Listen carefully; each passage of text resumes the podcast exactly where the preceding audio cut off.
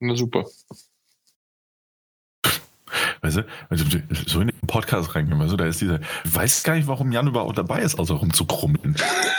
Der wird gleich, der wird gleich nur wieder positiv, wenn es darum geht, dass ein ganzer Publisher gekauft wurde. So, oh, das ist das Beste, was uns passieren konnte. Nee. Falsche Positivity. Oh, bin ich gespannt. Ja, ne? ich, bin, ich, ich, bin, auch sehr gespannt darauf, wie ich reagieren werde. okay, okay, und damit herzlich willkommen zur Folge. Ähm, Mike, du hast es aufgeschrieben, 300? Ich habe es aufgeschrieben, ich habe die Trennung gar nicht offen. Äh, Daniel, du hast aufgeschrieben 319? 319, ja, selbstverständlich. Dankeschön und willkommen zu unserer etwas doch äh, etwas, etwas durcheinander gestartete äh, Chaos-Folge, die aber hoffentlich inhaltlich wieder graziös und super wird wie jedes Mal. Mit dabei habt ihr ja schon gehört, es ist der Daniel. Hallöchen. Und der Mike. Moin, moin. Und ich, der Jan, bin auch wieder dabei. Äh, und zwar, ihr habt es vielleicht ja mitbekommen, der Januar war doch ein bisschen holprig. Wir haben ähm, zwei Folgen aufgenommen, aber die dann mit ein bisschen Versatz dann äh, ja, veröffentlicht, damit ihr wenigstens zwei Folgen habt. Ihr habt ja mitbekommen, ich wurde operiert am Sprunggelenk, weswegen ich ja schon längere Zeit auch letztes Jahr ausgefallen bin oder immer mal wieder irgend Probleme hatte. Ähm, jetzt ist es aber so, vielleicht hört man das auch an meiner Stimme, zumindest an meiner, nicht an meiner Stimme, sondern an meiner Stimmqualität, dass ich äh, es eigentlich mir relativ hübsch und gemütlich gemacht habe.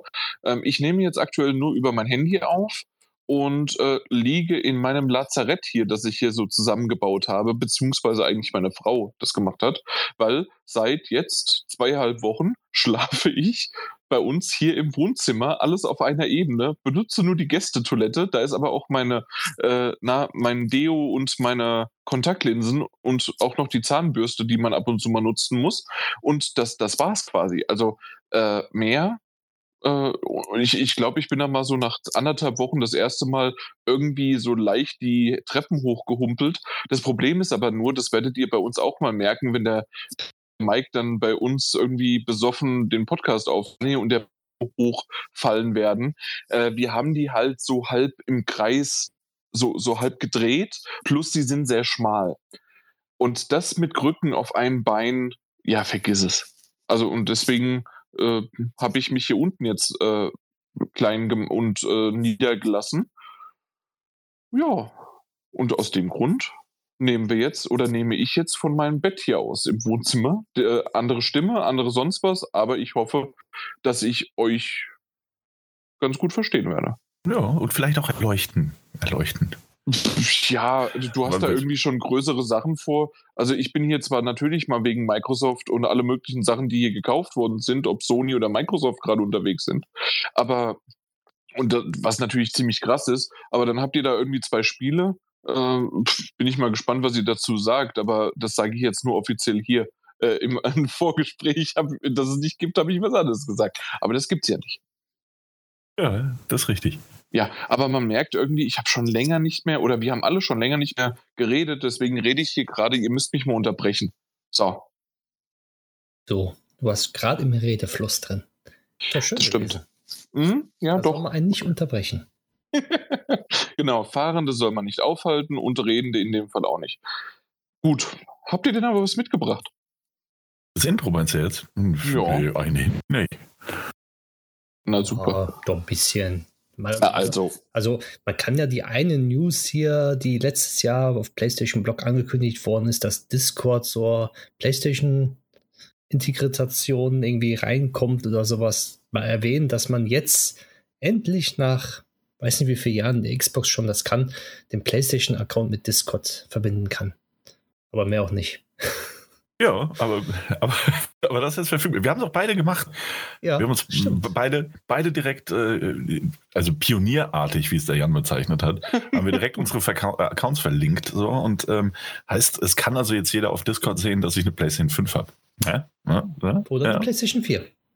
Achso, das sieht man dann auch. Ja. Ja, auch also, cool. Man sieht also, nur, dass du eine PlayStation hast. Man sieht nur, dass ich eine PlayStation habe. Was ist das denn? Was, was, was bringt das den Leuten denn? Die sollen schon neidisch werden. Ja, aber sie, sie, sehen jetzt, dass du zum Beispiel ein Spiel spielst und wie lange du das Spiel spielst. Wenn das sehen ja auch, wie lange ich das spiele. Genau, seit wann das ist ja voll du das Spiel spielst. Das ist ja voll blöd, wenn ich immer wieder ein Spiel spreche und sage, ich habe das 20 Stunden gespielt, aber sind es 20 Minuten gewesen. Na, das steht da nicht. Ja, aber, das, steht ja, nur ja, aber das können doch Freunde jetzt schon sehen. Das stimmt, deswegen mache ich genau. die immer alle auf unsichtbar. Ähm. Das ist korrekt. Nee, nee, aber es geht jetzt und ähm, äh, schön, dass du das ansprichst, Mike. Ähm, es soll da ja noch mehr kommen. Ne? Also, das ist jetzt nicht das Ende der Fahnenstange, hoffe ich jetzt persönlich, der sich nicht weiter damit beschäftigt hat. Ähm, weil, also nur diese Verlinkung, die gibt es ja jetzt eigentlich, also, also die gibt es schon für Spotify, die gibt es für Xbox, die gibt es für Steam, also die gibt es ja für alles Mögliche schon. Ja. Ähm, das wäre jetzt nichts, weswegen man da irgendwie mit einem PlayStation-Blog-Eintrag, der irgendwie newsmäßig um die ganze Welt geht, groß ankündigen müsste. Hm, oder? Das, deswegen hat ja PlayStation Blog ja auch eigentlich zu diesem Feature jetzt nichts gepostet gehabt. Das stimmt, ja. Und Discord hat gesagt, guck mal, wir sind jetzt äh, mit PlayStation verbunden. Wie das ja, schöne X bedeutet, ne? Ja, ja. Das, das, gute X. Ja. Das gute X. Ja, das stimmt. Die sind jetzt connected. Aber sag mal, jetzt einfach nur mal so ein bisschen, bisschen was weiß ich, Kaffeesatzleserei. Was wären denn jetzt äh, Features oder was wären Funktionen, von denen du denken würdest, dass sie eventuell kommen könnten? Hey, die Frage kenne ich. Ja, also, also die haben ja das auf ihrer offiziellen Sony-Seite im Blog ja so geschrieben gehabt, dass die versuchen, Communities miteinander zu verbinden. Sprich, ich denke mal, es wird entweder eine native App für die, für die PlayStation geben, wo man mhm. über Discord darauf zugreifen kann und halt äh, dort im Sprachchats mit reingehen kann. Über Meinst die du, PlayStation. Meinst du, also das ist, ich finde das sehr interessant. Mhm. Also auch diese, diese Theorie dahinter. Ähm, vielleicht, weil es auch später noch einigermaßen interessant wird in dem Gespräch, das noch folgen wird irgendwann. Ähm, Meinst du, dass, dass Sony mit der PlayStation die Plattform so weit öffnet, in Anführungszeichen, dass sie Sprachchat äh, auf, auf dieser Discord-Server auslagern quasi und ein bisschen die Kontrolle abgeben? Weil also, PlayStation ja, also traditionell, ganz kurz, dann darfst du noch, äh, dann darfst du direkt, mh, hm, traditionell ist Sony ja sehr, sehr, sehr verschlossen, was die eigene Plattform angeht. Ja, das stimmt, aber selbst so wie Sony gesagt hat, wollen sie ja Crossplay versuchen, beziehungsweise verbinden, dass man das dann einfacher hat. Und wie wir ja schon mitbekommen haben, setzt Sony mittlerweile sehr viel im PC-Gaming-Bereich rein. Sprich, mhm. es kommen ja sehr viele PC-Spiele von Sony selber. Ja. Und ähm, es macht nur Sinn, sich über Discord dann darüber zu verbinden. Und okay. die haben ja auch geschrieben, dass man dann sehen kann, wer was spielt und dann sich dort treffen kann. Und als Konsolenspieler kann man sich momentan noch nicht dort treffen, weil ja.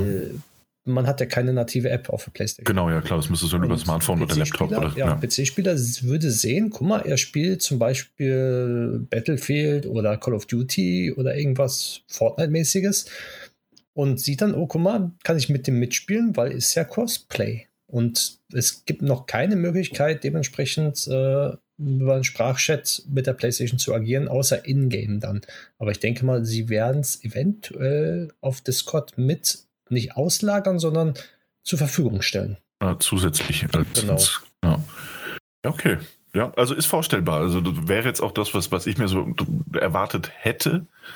Ähm, aber auch ein bisschen das, was ich mir jetzt von Anfang an erwartet hätte, so dass dann diese, diese Meldung kam, man kann jetzt die Accounts verknüpfen. Ja, das, ja, ne, das habe ich jetzt mal gemacht. Ich wusste auch gar nicht, was es mir bringt, außer dass mehr Leute Zugriff auf meine Daten haben. Ähm, war da aber auch sehr, sehr überrascht, als ihr das jetzt so gesagt habt. Äh, ah, endlich ist das Feature da. Das ist ja gefühlt auch irgendwie seit dem Kauf. Hast du das nicht, Mike, irgendwann letztes Jahr äh, früher Herbst, Ende Sommer gesagt, irgendwas so um den Dreh? Ähm, die haben Anfang letzten Jahres war das haben die. Also wir reden von einem Jahr jetzt. Genau, aber sie haben ja auch gesagt, dass die ersten Sachen jetzt Anfang dieses Jahres passieren werden. Das stimmt, ja, daran kann ich mich erinnern. Ja, genau. ja okay, also aber trotzdem, äh, liegt es dann vielleicht an noch Verträgen oder ist das wirklich einfach, dass Sony, oder in dem Fall ist es ja eher PlayStation, so lange braucht, bis irgendwie, das sind ja Firewall-Freischaltungen, das sind ja äh, APIs, also die irgendwie ja ähm, nach Schnittstellen, die quasi geöffnet werden müssen, um das Ganze zur Verfügung zu stellen, ist das irgendwie einfach dann so ewig lang oder also, weil das klingt irgendwie für mich äh, so wie es der Daniel ja, also er hat es jetzt nicht ganz so zynisch gesagt, aber im Grunde wissen wir alle, wie er es meinte. Also ein bisschen, bisschen wenig ist das schon. ja, ja für den Moment. Auch, ich, ich, ich, gehe davon aus, dass die letztes Jahr ähm, die Partnerschaft erst angefragt haben und dass die dann die Bestätigung bekommt, bekommen haben und dann erst gehandelt haben. Also nicht vorab. Und solche Sachen dauern leider sehr lange, beziehungsweise auch mit Privatsphäre und äh, rechtliche Dinge und sowas hat alles. Und ich denke, sie haben selber, sich selber ein weites Zeitfenster gesetzt. Nicht, dass die dann sagen, guck mal, Beispiel dieses Feature, was sie jetzt rausgebracht haben, hätten sie locker in einem Monat später rausbringen können, als nachdem sie es angekündigt haben letztes Jahr. Ja, genau. So, aber die anderen Features, die noch reinkommen müssten, die müssen programmiert werden, die müssen geguckt werden, wie was funktioniert, wie, wie, wie es läuft und sowas. Und das würde noch länger dauern. Ich glaube, damit wäre die Community richtig frustriert gewesen und würde dann sagen, guck mal, jetzt haben wir unseren Account verlinkt und äh, ein Jahr später ist immer noch nichts passiert. Ja, ist möglich, ja. Und ich denke mal, jetzt haben sie den ersten Schritt gewagt, gucken, ob das funktioniert, wie viele das machen eventuell. Und dementsprechend werden sie dann weiter äh, handeln. Ja, ich kann mir auch vorstellen, dass da natürlich auch wahrscheinlich getestet werden muss. Also wahrscheinlich entsprechende Betas und sowas schon gelaufen sind ähm, oder laufen intern oder Alphas was du ja auch gesagt hast mit, mit dem Chat und Auslagerung mit Freunden, vielleicht auf einer Plattform, das klingt dann tatsächlich doch nochmal ein bisschen komplexer als einfach nur einen Schalter umlegen. Ähm, auch weil ja dann irgendwie die Privatsphäre-Einstellungen der PlayStation 5, die ja ein bisschen restriktiver sind, ähm, dann auch mit, mit, mit so einer nativen App, die aber auch auf einem PC läuft, irgendwie äh, sich vertragen muss, dass das alles passen muss. Ähm, ja, also ich kann mir schon vorstellen, dass es auch ein bisschen dauert. Aber ja, also meine erste Reaktion war aber nichtsdestotrotz nicht ganz so zynisch, wie Jan das jetzt behauptet hat, dass sie war. Aber ich dachte mir schon auch, es ist jetzt aber doch überraschend wenig. Also das ist wirklich dieses, dieses absolute Minimum, was man jetzt ankündigen kann mit der Partnerschaft. Genau. Deswegen fand ich es aber jetzt auch interessant, was du meinst, was da eventuell noch kommen könnte. Auch für jemanden, der die News mal gelesen, aber schon wieder vergessen hat. Ja, das stimmt. Ja, ich habe im Übrigen noch eine winzige Kleinigkeit fürs Intro. Ja, ja, ja. Jetzt auf einmal schnell noch was rausgesucht. Nee, ähm, äh, also tatsächlich musste ich es mir raussuchen, weil ich mir das nicht alles hätte merken können. Aber dass es heute als News so ein bisschen zirkuliert und deswegen auch nochmal kurz fürs Intro, weil ansonsten würde ich, glaube ich, gar nicht groß besprechen wollen. Ähm, Supermassive Games. Mh, hm, die haben ja in letzter Zeit oder in den letzten Jahren überwiegend mit ihrer Dark Pictures Reihe überhaupt ähm, Content geliefert. Das waren ja immer diese Singleplayer mit, mit zusätzlichen Entscheidungen, die man auch irgendwie online oder mit einem Kumpel treffen kann. Horrorgeschichten, so kleine in sich geschlossene Geschichten mit einer Spielzeit von um die zehn Stunden, glaube ich. Jetzt gemessen am ersten Teil, den ich gespielt hatte. Mhm. Und die kamen so ziemlich jährlich am Ableger raus. Und angekündigt waren, glaube ich, mal drei oder vier Stück, wenn ich mich recht erinnere. Ja, korrekt. Ähm, und ja, Supermassive Games hat äh, fünf weitere The Dark Pictures Spiele ähm, offiziell eintragen lassen. The Dark Pictures The Craven Man, The Dark Pictures Presents Oh Death, The Dark Pictures Directive äh, 8020 und The Dark Pictures Intercession und The Dark Pictures Winterfold. Ähm, wenn das wirklich alles auch so Spiele werden wie bisher, dann wissen wir, was Supermassive die nächsten bis jetzt sechs Jahre ähm, abliefern wird. Okay. Das ist überraschend, weil ja, ne? also gefühlt war es für mich so, und das hat man vielleicht auch innerhalb unseres Podcasts jetzt über die letzten drei Jahre mitbekommen, ähm, dass ich den, den ersten, äh, den fand ich ganz nett, den zweiten fand ich auch ganz gut, hat aber da auch schon so ein bisschen was an, der Einstieg war gut, aber danach hat sich so ein bisschen abgeflacht. Den dritten habe ich schon gar nicht mehr gespielt. Das, das war ja schon dieses ähm, Silent Hill-artige. Oder nee, das, nee, war, das der war, der zweite. Das war, das war der zweite, ja. genau. Den habe ich noch. Und der dritte ist ja jetzt der äh, in, diesen, in der Wüste, genau, sonst mit, wie was, genau. Mit diesen Army-Leuten und. Ja, exakt, ja. genau.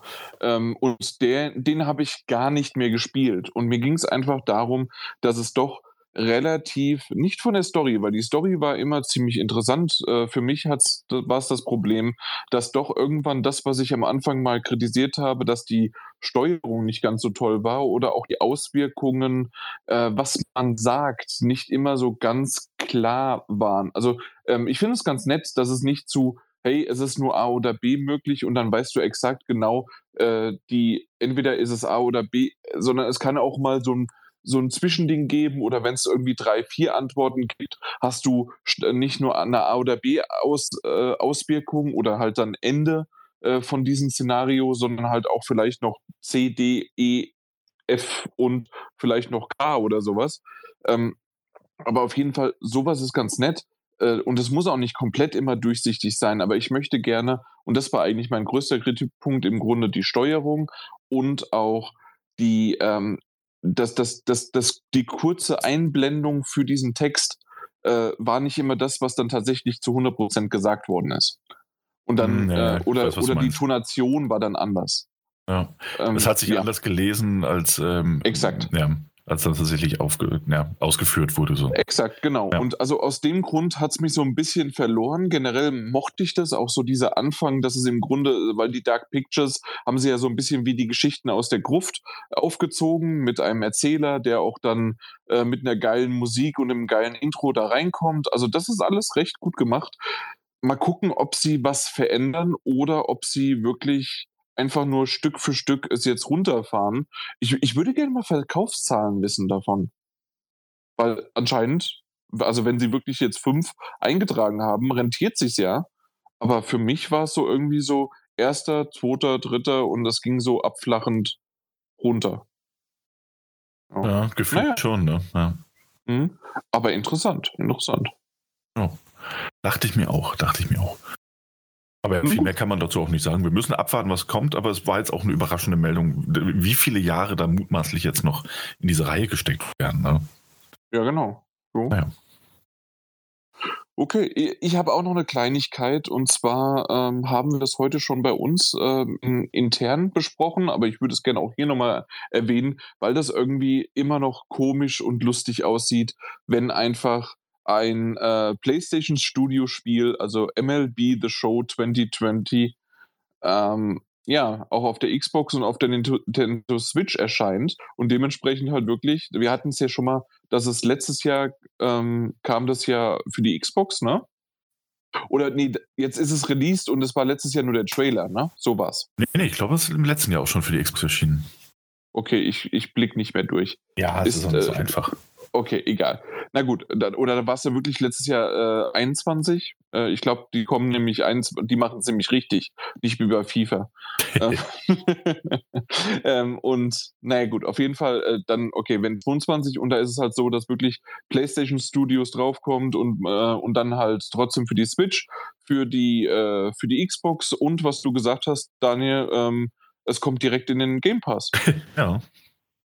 Das ist auch mal schön, und, oder? Und wie viel kostet es für die PlayStation 5? 79,99. Äppchen. Ja. Das ist schon krass irgendwie, es ist, oder? Es ist halt, ich finde das auch, also ne, wie du ja gesagt hast, ist es irgendwie schon, es ist witzig. Irgendwie ist es auf eine gewisse Art und Weise, ist es witzig. Äh, A, wie sich die Zeiten ändern, ne? also dass du jetzt, äh, also im umgekehrten Fall ja genauso, dass du jetzt irgendwie Microsoft Studios Titel auf, auf, einer, ähm, auf einer Playstation hast und ähm, eben jetzt auch, dass du PlayStation Studios Titel nicht nur auf einer Microsoft-Konsole hast, sondern eben auch auf einer Nintendo Switch. Aber das ist irgendwie, irgendwie schön. Das ist eine interessante Entwicklung, aber noch eigenartig, sich das anzusehen. Ähm, und, aber was das Konzept dahinter ist, jetzt zu sagen, so, ey, also ich meine, es ist ja nichtsdestotrotz, ne? Also das ist das, was mich so ein bisschen stutzig macht. Dieses ganze, natürlich ist die MLB, also diese äh, äh, hier Baseball League, ähm, da hinten dran, also auch involviert. Aber eigentlich müssten doch auch die, ähm, die diese ganzen Anfragen äh, an den Publisher gehen. Das heißt, eigentlich müsste ja Microsoft an den Publisher gehen, das wäre in dem Fall PlayStation, und sagen so, hey, wir bieten euch Betrag X, damit euer Spiel in unseren Game Pass reinkommt. Und PlayStation muss sagen, ja klar, das machen wir. Also, Kann man also sagen, dass Microsoft PlayStation Studios teilweise gekauft hat? jetzt, jetzt würde ich es nicht sagen. aber, aber du weißt, was ich meine, so dass irgendwie, es ist eigenartig, ne? Ähm, also äh, anscheinend ist es für PlayStation aber wohl lukrativ genug, um das mitzumachen. Ja. Das meine ich ja damit. Ja, ja. Auf der anderen Seite auch ein bisschen so dieses, äh, also ein schöneren Einblick da rein, ähm, wie viel Microsoft mutmaßlich an bestimmte ähm, andere Publisher zahlt für diese, diesen, diesen, diesen Bonus, das Spiel auch auf, im Game Pass anbieten zu können, kann man als Konkurrent, in Anführungszeichen, ja auch gar nicht haben. So. Ähm, es ist, irgendwie ist es interessant und da merkt man auch, dass die, die, diese, diese Grenzen da wer mit wem und warum und also keine Ahnung, ich habe den Eindruck, dass, dass die Fanboys da draußen und Fangirls da draußen irgendwie äh, noch stärkere Grenzen oder Mauern ziehen, wo irgendwie tatsächlich eigentlich nur noch ein Lattenzaun steht. So, ähm, das finde ich ganz interessant zu beobachten. Was Sonys Plan mhm. damit aber ist, äh, langfristig zu sagen, so, hey, ihr könnt auch auf der Konkurrenzplattform irgendwie Day One äh, ohne weitere Kosten spielen, bei uns nicht. Das äh, sei mal dahingestellt. Das, das weiß man wirklich nicht. Ne? Da kann man auch nur mutmaßen. Oh. Es ist wirklich schon krass, ja. ja, das ist, ein ganz man, seltsames weil, Szenario. Weil, also zumindest vielleicht für jemanden, ja, es ist zwar jetzt schon das zweite Jahr, ähm, mhm. Äh, es ist ja, weil letztes Jahr warst du auch schon direkt im Game Pass, oder? Oder war es da nicht? Ich meine schon, ich meine schon, ich meine, dass es auch im letzten Jahr schon im Game Pass gewesen wäre. Wirklich? Also wir ich haben darüber gesprochen gehabt, also ich meine, da war es noch nicht im Game Pass. Ah, okay. Okay, weil, also dann gibt es ja nur zwei Möglichkeiten. Also entweder haben, haben sie gemerkt, dass es sich gar nicht so gut verkauft hat und das, was Microsoft angeboten hat, hat locker das, die Sache abgedeckt und da waren sie mit zufrieden. Ähm, oder ja. ja. ich, ich bin, ich bin gerade MLB. Also zumindest ist MLB 21 mittlerweile ähm, auf dem Game Pass. Mhm. Kann man nachgucken, seit wann? Nee, das ist nicht möglich, ne? Ja, nee. Also, ich, also natürlich dann irgendwie über News, aber da, genau, ob ja. ich das jetzt rauskriege, weiß ich nicht. Na gut, aber auf jeden Fall, das ist halt schon irgendwie schon krass. Ja, es ist, es ist auf jeden Fall äh, eine interessante Entwicklung, ganz generell. Also bei allen, außer bei Nintendo, äh, bei allen wirklich irgendwie sehr interessant wohin sich die, die, die ähm, Publisher und, und, und diese Konzerne irgendwie, also die, die wir irgendwie dann meistens so mit ein, zwei Gesichtern verbinden, so um sie ein bisschen zu vermenschlichen, wohin also, die sich dann so ein bisschen entwickeln. So, ja. Ich, ich, ich habe gerade nochmal geguckt, wirklich, also auch MLB The Show 21 direkt am ersten Tag im Game Pass gewesen. Ähm, und da, da verstehe ich das jetzt nicht ganz, dass Sony oder zumindest PlayStation äh, nicht mal hingegangen ist und gesagt hat, hey, wir bringen endlich ein Spiel raus, das habt ihr die ganzen Jahre nicht gehabt. Baseball, Baseball ist etwas, das auch in Amerika ziemlich geil ankommt. Da gibt es ja richtig große, also die MLB ist ja die Major League of Baseball, also dementsprechend die große Liga. Äh, die lieben das ohne Ende. Es kommt endlich drauf. Die, äh, es gibt genügend Xboxen da draußen, gerade in Amerika.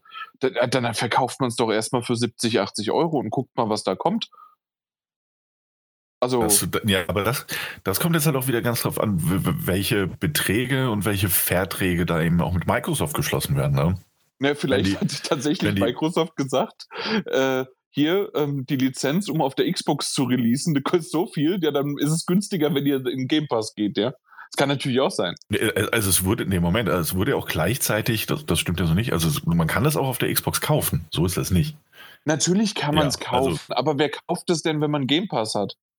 Ja, das, angeblich wäre doch der große Punkt auch vom Game Pass, dass die Leute Spiele anspielen und sie danach noch irgendwie kaufen. Ähm, ja, das also, hat irgendjemand von der Marketing irgendwann mal vor fünf Jahren erzählt. Nö, das, das, waren, das waren doch Indie-Entwickler, Indie die das gesagt haben. Ja, ähm, die Spiele nicht durchgehend draufbleiben. Ja, exakt. Aber das Ding ist ja jetzt bis zum nächsten Teil ist es drin. Ja, ja eben. Ja. Naja, auf jeden Fall, ähm, also okay. ich, ich glaube aber tatsächlich eher, dass das, also ich meine, das sind Langzeit- oder Laufzeitverträge, die da geschlossen werden. Ähm, und also man darf das aber nicht vergessen, das sind A, auf eine gewisse Art und Weise, es sind natürlich irgendwie konkurrierende Unternehmen, aber es sind eben auch einfach beides Unternehmen, die auf Gewinnmaximierung aus sind und auf nichts anderes erstmal. Ähm, also als, als erste Konsequenz, darunter gibt es noch viele andere ähm, Dinge, die sie natürlich wollen.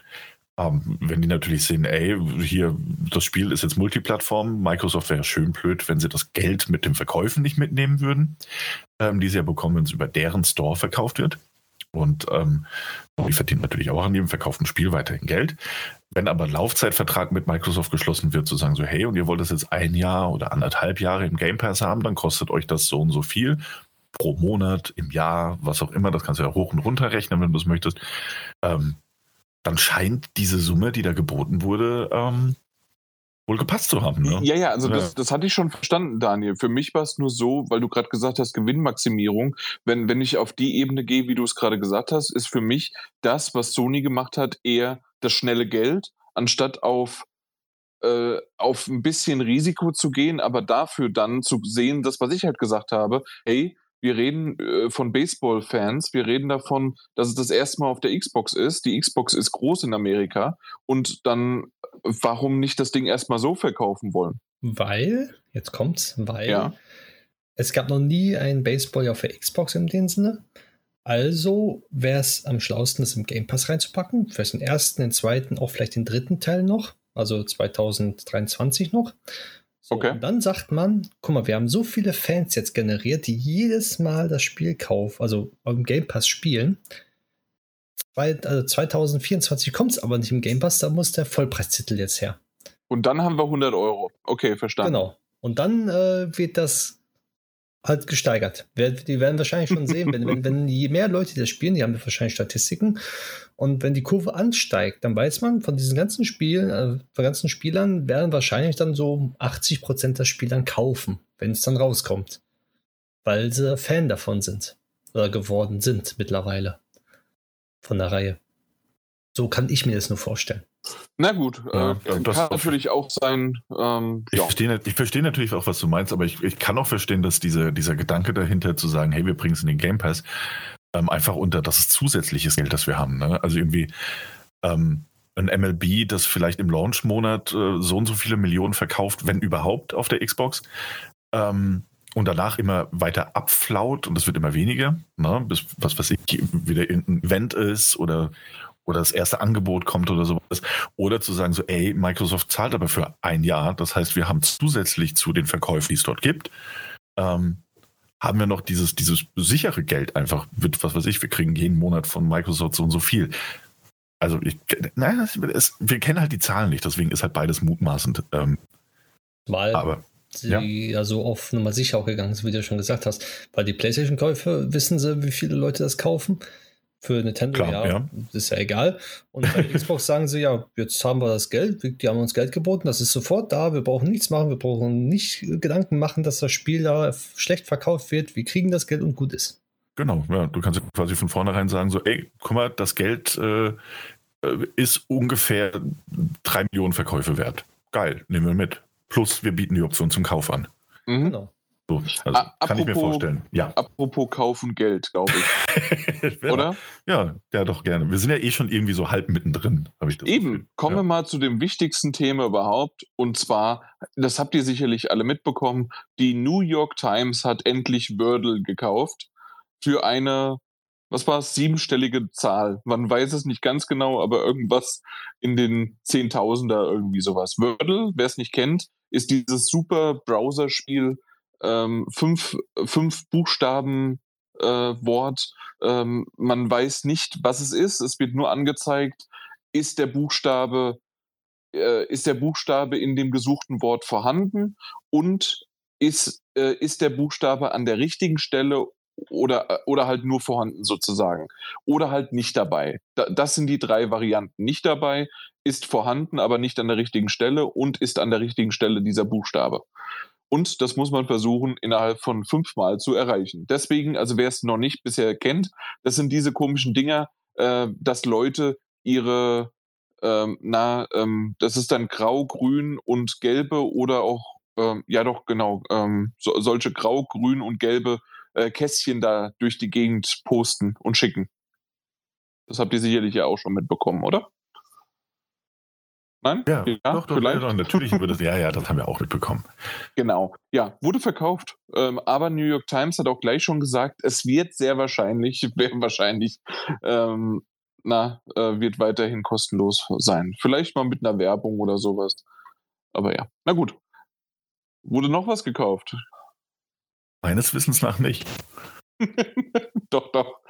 ähm, ja, also, also äh, machen, das war schon auf jeden Fall der größte Deal. Ähm, ich habe gestern genau. Pizza gekauft, falls Exakt. das jemanden interessiert. Ja, das, äh, meine Güte, waren das witzige Kommentare und mhm. Twitter-Dinger, die mittlerweile irgendwie, was weiß ich, äh, äh, XY acquired ein Hotdog für zwei Dollar oder sowas.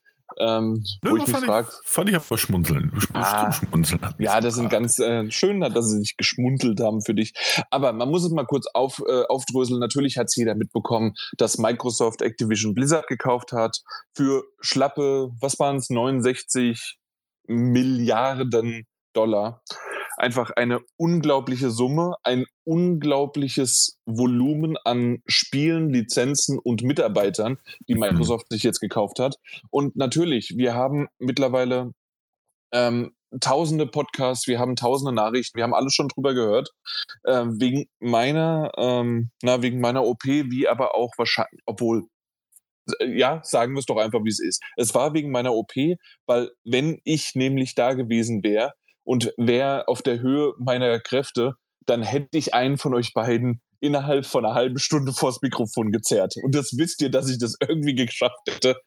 Ähm, und mein Kater im Hintergrund bestätigt das gerade auch so noch ein bisschen, falls man den hört. Naja, auf jeden Fall, ähm, das ist ein Riesendeal. Das war äh, super interessant. Wir können gerne auch nochmal so zwei, drei Sätze dazu sagen. Aber ähm, wie es der Daniel ja schon gesagt hat, wie hast du es gesagt? Alte Socken, alter Hut. Olle Kamellen, olle Kamellen. Oder das. Oder Brötchen vom Vortag. Aber da kannst du auch, das ist ja auch wieder blöd, weil daraus kannst du rostige Ritter machen. Aber nicht nur das, also Brötchen vom Vortag einfach nur aufgeschnitten, äh, kurz mit ein bisschen Wasser beträufelt und direkt in den Toaster das ist doch wunderbar. Optimal, ja. Und das, deswegen werden wir noch ein, zwei Worte auf jeden Fall dazu verlieren. Weil genau. es schmeckt immer noch. Und ich meine, ganz ehrlich, da draußen sind auch Tausende, wenn nicht Millionen Zuhörer und Zuhörerinnen, die sich schon die ganze Zeit gefragt haben, was haben denn die drei Trottel, äh, ich meine, was haben denn die drei vom Daddelgebabbel dazu zu sagen? Ähm, und wir sind jetzt mittendrin. Äh, Mike hat sich schon direkt gemutet, Jan hat sich auch gemutet. Es spricht also nur noch äh, einer der Trottel. Ähm, es ist nun mal, also ich glaube, das, das kann ich auch so sagen, das ist auch bekannt. Es ist der größte Deal ähm, in der Gaming-Geschichte. Also so ein Betrag ist noch nicht über die, ähm, über die Bildschirme geflimmert, so das hat die Industrie noch nicht erschüttert. Der größte bis dato war tatsächlich nicht etwa ähm, Bethesda Zenimax, sondern ähm, auch Anfang dieses, dieses Jahres ähm, Take-Two die Zynga aufgekauft haben. Ähm, das sind die mhm. Entwickler mhm. vom, äh, von Candy Crush, glaube ich, und äh, anderen tollen Mobile Games. Da bin ich nicht, das ist nicht meine, meine Sparte, aber das war bis dato der größte, die ich glaube mit 13, 13, irgendwas Milliarden US-Dollar. Und ähm, dann hat sich Microsoft gedacht, ach, wisst ihr was, das können wir doch, das können wir, das können wir auch noch, wir können jetzt mal was zeigen. Und zwar geben wir jetzt knapp 70 Milliarden Dollar für Activision Blizzard aus. Und das ist natürlich, das ist ein wahnsinnig hoher Betrag, sowas hat es noch nicht gegeben ähm, in der Spieleindustrie. In der Geschichte, äh, ich, ich muss dich ganz, ja? äh, es tut mir leid, muss dich ganz kurz unterbrechen, weil ich, ich muss das nochmal nachschauen, weil ich war mir jetzt gerade nicht sicher, aber du hast gerade ähm, was für ein Spiel genannt? Du hast Candy Crush gesagt, ja. aber es ist Farmville bei Zynga, weil ah. äh, Candy Crush ist doch jetzt King. Activision Blizzard. Ah, stimmt. Bei King. Ist, ja, okay. Ja. Stimmt. Ja. Sorry. Wie gesagt, Und es waren 12 Milliarden Dollar. Okay, ich hatte 13 irgendwas im Kopf. Aber da seht ihr alle. Sagst du jetzt etwa, dass das Handelsblatt lügt? Nee, nee, würde ich. Nee. Ähm, okay. Bin ich kein Experte. Also vielleicht hat einer von denen schon mal gelogen, das möchte ich nicht ausschließen. Aber nicht als Publikation, vermute ich. Ähm, gut, dass du mich verbessert hast. Wie gesagt, das ist wirklich nicht meine Sparte. Ähm, auf jeden Fall wurde jetzt Activision Blizzard aufgekauft und Microsoft hat die Muskeln spielen lassen. Ähm, eine Sache dazu, nee, zwei Sachen erstmal. Ähm, einmal ist dieser Betrag, glaube ich, also meiner Meinung nach, da kann gerne jemand wieder reinklatschen, wenn nicht, ist dieser Betrag für all das, was Activision Blizzard bietet, ähm, an IPs, also an Marken, an äh, Manpower und Womenpower da draußen in den Entwicklerteams und Studios, also was da alles mit reinkommt jetzt in diesen Microsoft-Konzern, ist der Betrag immer noch günstig. Das ist ein Schnäppchen. Ähm, Ja und nein. Also ich grätsche rein, weil ich äh, das auch gerne ansprechen wollte. Und zwar ja. gibt es zwei, drei äh, Faktoren, die da reingespielt haben. Und zwar, ähm, ich, ich beschäftige mich mittlerweile auch so ein bisschen mit Aktien und äh, schaue mir auch gerade auch in der Gaming-Branche immer mal wieder die Aktien an.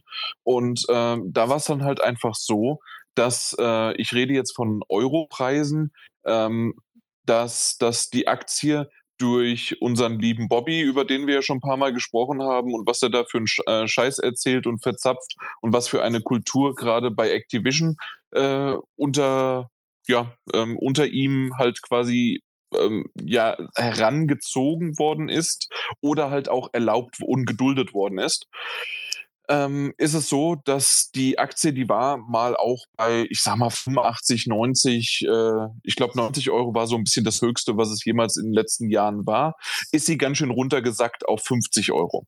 Und ähm, mit diesem Kauf hat Microsoft die Aktie um die, was waren es, zwischen 75 und 80 Euro bewertet was wiederum dadurch bedeutet, dass quasi jeder, der die Aktie für 50 gekauft hat oder sonst was, einen automatischen Boost bekommen hat, weil einfach ein Unternehmen, das so riesig ist, dahinter steckt quasi, es dann dafür gekauft hat, äh, was aber auch schon mit 85, äh, 85 Euro oder sowas immer noch, und das, da kommst du wieder hin, was du meintest, äh, ziemlich günstig ist. Das heißt also eigentlich, ähm, wenn wenn das Unternehmen ähm, einfach mal ein paar bessere, ähm, bessere, bessere äh, Pressestimmen hätte, in der Hinsicht, dass das alles vorne und hinten mal wieder ganz gut klappen sollte, dass nicht nur alles auf äh, Call of Duty ähm, gesetzt wird, sondern dass da auch andere ähm, Spiele mal wieder rauskommen und vielleicht auch mal größere und auch vielleicht mal äh, verstaubte IPs rauskommen, äh, worauf wir alles vielleicht jetzt gleich drauf ansprechen so, würden. Aber wenn das alles quasi schon vorher gekommen wäre, dann wäre diese, dieses Unternehmen was man dann auch mal sieht, wenn man das einfach mal so vergleicht mit Microsoft, mit Bethesda, selbst mit PlayStation, äh, was die für Studios, Unterstudios haben, äh, mit Santa Monica und so weiter, ähm, ist das trotzdem einfach Activision Blizzard ist da, die, dieser Zusammenschluss, der war mir so gerade in Form von von, von Man- und Frauenpower einfach absolut nicht bewusst. Und da gab es eine schöne Grafik, die einfach das mal gezeigt hat. Und äh, was war's? Ich würde mal sagen, vielleicht Microsoft mit all den Sachen, die sie bisher aufgekauft haben, außer Bethesda, haben ungefähr, ähm, ihr hattet die Grafik auch vor euch, ist das ein Viertel? Ja, ich würde sagen, ein Viertel von, äh, von, von, äh, von Activision Blizzard mit, mit, äh, äh, mit King zusammen. Und das ist schon ziemlich krass, dass sie sich quasi um 75 Prozent erweitert haben. Äh, Bethesda zum Beispiel hat kein Studio, das irgendwie rankommt von der Größe her. Das sind alles klitzekleine Studios im Vergleich zu das, was Activision Blizzard oder die Substudios oder sonst was haben.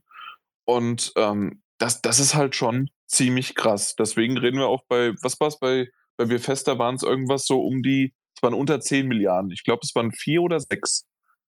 Irgendwas so um den Dreh war es, glaube ich, was sie gekauft haben. Und hier reden wir halt dann wirklich von fast 70 Milliarden, weil das Ding ist ein riesengroßer Konzern. Ja. So groß hatte ich das nicht im Blick.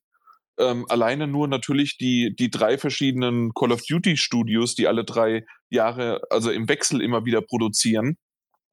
Ich bin sau gespannt, äh, was da jetzt dann alles kommt. Aber ab jetzt gerne, Daniel, du wolltest ja im Grunde da, daran ansetzen, aber diesen, diesen Einschub wollte ich gerne noch bringen, dass sie es, also dass Microsoft es günstiger erworben hat, aber unter um, bestimmten Umständen, ähm, die quasi nicht nur wegen Bobby Kotek, sondern auch wegen, ähm, wegen der aktuellen Situation oder wie deren Releaseplan aussieht oder wie sie sich zurück, äh, ja, zurück, zurückgehalten haben mit verschiedenen IPs. Ja. Ja, das stimmt. Ähm, ist ja auch alles richtig, ist ja ein legitimer, also ist eine absolute Ergänzung zu dem, also ich, was ich jetzt nur angerissen hätte. Ähm, also wie gesagt, die haben das nichtsdestotrotz äh, viel Geld, aber in allem, was Jan gerade gesagt hat, durchaus einfach günstig ähm, bekommen. Auch darf man nicht vergessen, dass das Blizzard, also Activision Blizzard, ähm, Also A äh, hat, hat es auch der diesjährige oder letztjährige Call of Duty Ableger wieder innerhalb von, wann ist er rausgekommen? November? Ähm, hat es geschafft, innerhalb von, von diesen zwei Monaten bis Ende des letzten Jahres quasi, ähm, auf Platz zwei oder drei der am meisten heruntergeladenen Spiele im PlayStation Store zu schaffen. Da steckt einiges dahinter. So, das ist, ähm, was da an Umsätzen generiert wurde, das ist gigantisch. Und Activision Blizzard, obwohl sie im vergangenen Jahr gar nicht so viele Sachen veröffentlicht haben, ne? wir haben trotz allem haben wir noch nicht mehr, mehr das Overwatch 2 irgendwie gesehen. Ähm, Diablo 3, äh, 4 wurde auch nicht veröffentlicht, also was ja so, so Schlummerkandidaten waren, die natürlich nochmal ordentlich Umsatz generiert hätten hat ähm, Activ also hat Microsoft quasi mit Activision Blizzard für knapp 70 Milliarden Dollar ein Unternehmen ähm, reingeholt, das acht bis neun Milliarden äh, in, einem, in, einem, Jahr auch an Umsätzen generiert. Na? Ne? Das haben wir auch nicht vergessen. Also Richtig. Also und äh, vor allen Dingen, weil du das ja auch so angesprochen hast, ähm, da geht gerade auch Mike vielleicht so ein bisschen das Herz auf. Und ich äh, bin mal gespannt, ob er da in die Richtung, äh, kannst du ja was sagen. Also äh, ähm, ich glaube nämlich Activision äh, hat da einige vergessene IPs in Anführungszeichen vergessen, ne? die halt einfach ähm, gerne mal wieder befeuert werden können. Ne? Gerade auch so Richtung Tony Hawk oder irgendwas.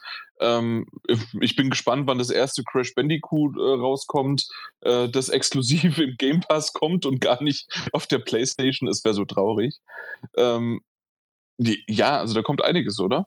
Also kann, nicht kommt. Es kann einiges ja, kommen. Es kann, kann, es kann auch alles äh, gut werden, in dem Sinne, dass sie trotzdem halt die Spiele, also wollen sie ja auf anderen Konsolen ja weiter veröffentlichen. Und meine Sorge ist einfach nur, dass sie Spiele gegen eine Wand fahren dann. Beziehungsweise sei es Tony Hawk, Crash Bandicoot, mit dem ich die letzten Teile jetzt so viel Spaß hatte und dann kommt diese Meldung, äh, Microsoft kauft diese ganzen Franchises und IPs und sowas halt alles anhand des Studios und da brach innerlich mir das Herz zusammen. Da muss ich ganz ehrlich sagen. Okay. Weil also ich, ich kann natürlich irgendwie verstehen, dass also so ein bisschen die Sorge kommt, weil es ist Veränderung. Ähm, und natürlich, weil man jetzt gesehen hat, hey, Tony Hawk hat das letzte Mal, äh, du spielst natürlich auf das äh, HD-Remake an von 1 und 2. Ähm, genau. da, das haben sie ja wirklich sehr, sehr schön gemacht. Das hast ja. du ja damals sehr, sehr lange drüber auch geredet. Aber ähm, also ich würde halt argumentieren in der Hinsicht, dass ähm, zumindest so wie man aktuell das sieht, was äh, Microsoft die ganze Zeit jetzt daraus gemacht hat, aus deren Käufen mit den Studios, ähm, sie lassen den Moment, äh, dein, dein Psychonauts 2, was auf deiner Top 10 letzten Jahres rauskam, ja, äh, ja da, also war, ähm, wäre ohne Microsoft nicht so gewesen. Und ich weiß, das ist mein Go-To-Beispiel, ja, aber trotzdem das ist auch ist dein das, einziges Beispiel. Also, ja, ich weiß. Außerdem was ja Kickstarter finanziert erst einmal. Ähm, Na gut, aber ich wollte nur sagen, dass quasi ja. dadurch äh, ein Tony Hawks, was wäre es dann, sechs oder sowas, ähm, ja. das ein Tony Hawks 6. Oder neun. Wirklich? Ja, ja, die anderen Teile sind alle Katastrophe gewesen. Ach, die, ah, okay, ich, ich dachte wirklich, es gibt nur einen Fünfer und danach gibt es keine Zahlen mehr. Deswegen. Doch, doch. Aber okay, na gut, aber auf jeden Fall, ähm, dass sie halt dann irgendwie einen nächsten Teil mal rausbringen könnten, äh, basierend auf neuen Sachen und so weiter. Und warum nicht? Also ich, ich bin, ich, ich bin sehr positiv gestimmt. Ja, mit, mittlerweile bin ich aber auch relativ positiv, weil durch Microsoft wird sich auch das Umfeld in den ganzen Teams wahrscheinlich verändern zum Positiven hin, was ich hoffe und auch ähm, ja, für die Mitarbeiter hoffe, was mit dem Kauf dann stattfinden wird. Mhm. Da, und kann, ja, da kann man natürlich genau, die Daumen drücken. Ja. Genau, und wenn das der Fall ist, man weiß ja selber, wenn man Spaß bei der Arbeit hat und alles gut ist, dann geht man auch gerne hin und dann kommen auch mal schöne Ideen zustande, die wahrscheinlich so nicht zustande gekommen wären. Und wenn Microsoft denen auch mehr Freiraum lässt, beziehungsweise auch sagt, hier, komm, ihr könnt vielleicht eine neue IP entwickeln, habt ihr Ideen oder sowas. Und da tolle Sachen rauskommen, die halt dann auch nicht nur für Xbox exklusiv sind, beziehungsweise wenn sie für Xbox exklusiv sind, ist mittlerweile für mich auch nicht mehr so schlimm, weil Ultimate Game Pass mit Cloud-Funktionen auf dem PC auch ohne Probleme, da braucht man kein High-End-PC mehr für. Ähm, ja, würde ich bevorzugen und ähm, ja, ich sehe es mittlerweile auch ein bisschen positiver, als ich das damals, beziehungsweise als die Ankündigung war, gesehen habe. Das finde ich auch gerade ganz interessant, äh, das so ein bisschen zu hören und zu sehen, weil natürlich haben wir direkt, als die Ankündigung kam und im Laufe der nächsten Tage war es ja so, dass danach dann ja auch noch ähm, mehrere Informationen dann gekommen ist, zum Beispiel, dass Call of Duty äh, gegebenenfalls, zumindest jetzt aktuelle Planung, bis noch 2023 sowieso auf jeden Fall auf jeden Fall vielleicht, sehr wahrscheinlich, so haben sie es irgendwie ausgedrückt, ähm, dann auch noch für, äh, für alle Plattformen, also für die PlayStation noch rauskommt. Äh, danach muss man einfach sehen, aber ähm, es wäre irgendwie wichtig und auch Phil Spencer äh, hat dann auch schon mit PlayStation telefoniert und und und und. und. Also da gab es dann einige Sachen irgendwie, die sie so rausgeredet äh, haben äh, oder erzählt haben und dass so ein bisschen was rausgekommen ist. Aber wir reden auch davon, dass das ja noch innerhalb der nächsten zwei bis zweieinhalb Jahre. Was ist das? Das war doch irgendwie Fiskaljahr dann erst 20, das 23 oder ist es 2024? 24 schon dann. Genau, Fiskaljahr 2024, danke. Ähm, dann erst beginnt quasi die Übergabe und bis dahin ist auch noch unser in Anführungszeichen lieber Bobby Kotek auch noch der amtierende Chef dort. Also entweder ähm, hat er dann immer noch, und das wissen wir auch nicht, ähm, ist das quasi so einfach nur das Püppchen, was weiterhin da drinne steht, weil er halt noch ein paar Milliarden in den nächsten Jahren abgrasen möchte. Ähm, aber Phil Spencer im Hintergrund sagt, hey, wir, wir ziehen da irgendwie äh, das Angebot zurück, wenn du noch ein bisschen mehr äh, Probleme machst. Oder ist das, äh, wir machen jetzt noch zweieinhalb Jahre, also er macht zweieinhalb Jahre so, wie er möchte, und danach räumt hoffentlich Microsoft ein, mehr auf. Also das sind halt alles Sachen, die werden wir in den nächsten äh, Jahr, Jahren sehen, äh, hoffentlich mit verschiedenen Interviews oder halt mal auch dann ähm, ja mit äh, von Mitarbeitern sozusagen, die dann irgendwas dann mal darüber erzählen. Das wäre ganz nett vielleicht hoffentlich zum Positiven. Das sind so alles Dinge, die natürlich in den ersten Tagen dann irgendwie Stück für Stück dann so rausgekommen sind, so ein paar äh, Infohäppchen. Und ähm, ich weiß, dass Daniel und Mike, ihr beide, äh, wart ziemlich negativ. Wir haben jetzt eben gerade von Mike schon gehört, er hat sich so ein bisschen umgedreht. Ähm, und hat noch ein bisschen sich zur Besinnung kommen lassen. Bei mir war es so, äh, bevor der Daniel dann vielleicht noch ein bisschen wieder negativ was erzählen kann, oder vielleicht hat er sich auch umgedreht, ähm, dass das doch ein noch nicht mal, es war für mich nicht positiv, es war für mich nicht negativ, sondern was es war, es war spannend. Es war wow, krass, was ist das für eine Summe? Was ist das für eine News? Und je mehr man erfährt, wie gesagt, vor allen Dingen für mich war dieses Buff auch noch äh, zuerst, was es für IPs ha überhaupt hat, äh, äh, Activision Blizzard. Wir reden davon, dass World of Warcraft, äh, wenn es wirklich noch so gut laufen sollte und wenn man das hinkriegt, äh, dass das auf einer Xbox laufen könnte. Oder zumindest irgendwie über Cloud Gaming, äh, irgendwie, also so wie es auf der Switch läuft, so vielleicht dann auch darauf. Also keine Ahnung, ob das überhaupt darauf, äh, muss man ja einen Controller umbauen und was, also nein, auch für den Controller das Umbauen des Spiels und so weiter. Und das ist natürlich alles nicht so einfach, ähm, aber in, in der Theorie ist so viel möglich und so krass, was, was es möglich ist, oder das nächste StarCraft, an dem gewerkelt wird, ob man da, das, äh, dass das dann auf der Xbox erscheint, weil es gibt mittlerweile Real-Time-Strategy-Games, die, äh, die dort erscheinen. Also das war für mich einfach so voll krass, wie man, wie man das unter eine Decke bekommt, äh, wie das in den nächsten Jahren vorankommt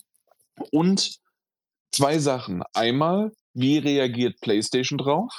Was wir auch später nochmal dann gleich darüber reden werden, was ja auch noch passiert ist. Und wie reagieren eventuell auf dieses Vakuum? Ähm, ich weiß, Daniel und ich hatten darüber vor allen Dingen mal dann drüber gesprochen, dass sozusagen es sind gar nicht mehr so viele äh, AAA-Publisher da. Es sind eher dann kleinere. Und was passiert? Und da habe ich einfach mal so die paar Fragen in die Raum gestellt. Irgendwie äh, schließen sich vielleicht ein paar Indie-Titel zusammen also Indie-Studios zusammen, die dann vielleicht ein größeres Studio zusammenbilden, die dann zumindest mal auf A oder Double A gehen, ähm, werden es einfach mehrere, ähm, na, mehrere ähm, kleinere Indie-Studios geben und dann halt äh, von PlayStation und von Xbox ähm, gesponserte oder supportete äh, Studios einfach nur geben und dazwischen hängt dann noch irgendwie na, äh, Bandai Namco, die, also die ganzen japanischen Sachen und äh, vielleicht, also Square Enix, ja, Bandai Namco natürlich äh, und ich, ich erwähne es mal, einfach nur der Vollständigkeit halber, äh, Konami. Ähm, oder dann ist da auch dann wieder irgendwie, was weiß ich was, auch an, ähm, na, wen habe ich nicht vergessen? Ubisoft natürlich. Ähm, und dass da noch irgendwie was kommt, fangen die vielleicht an, sich noch irgendwas zu kaufen, aber haben die eigentlich die Mittel dafür? Und, und, und, und, und.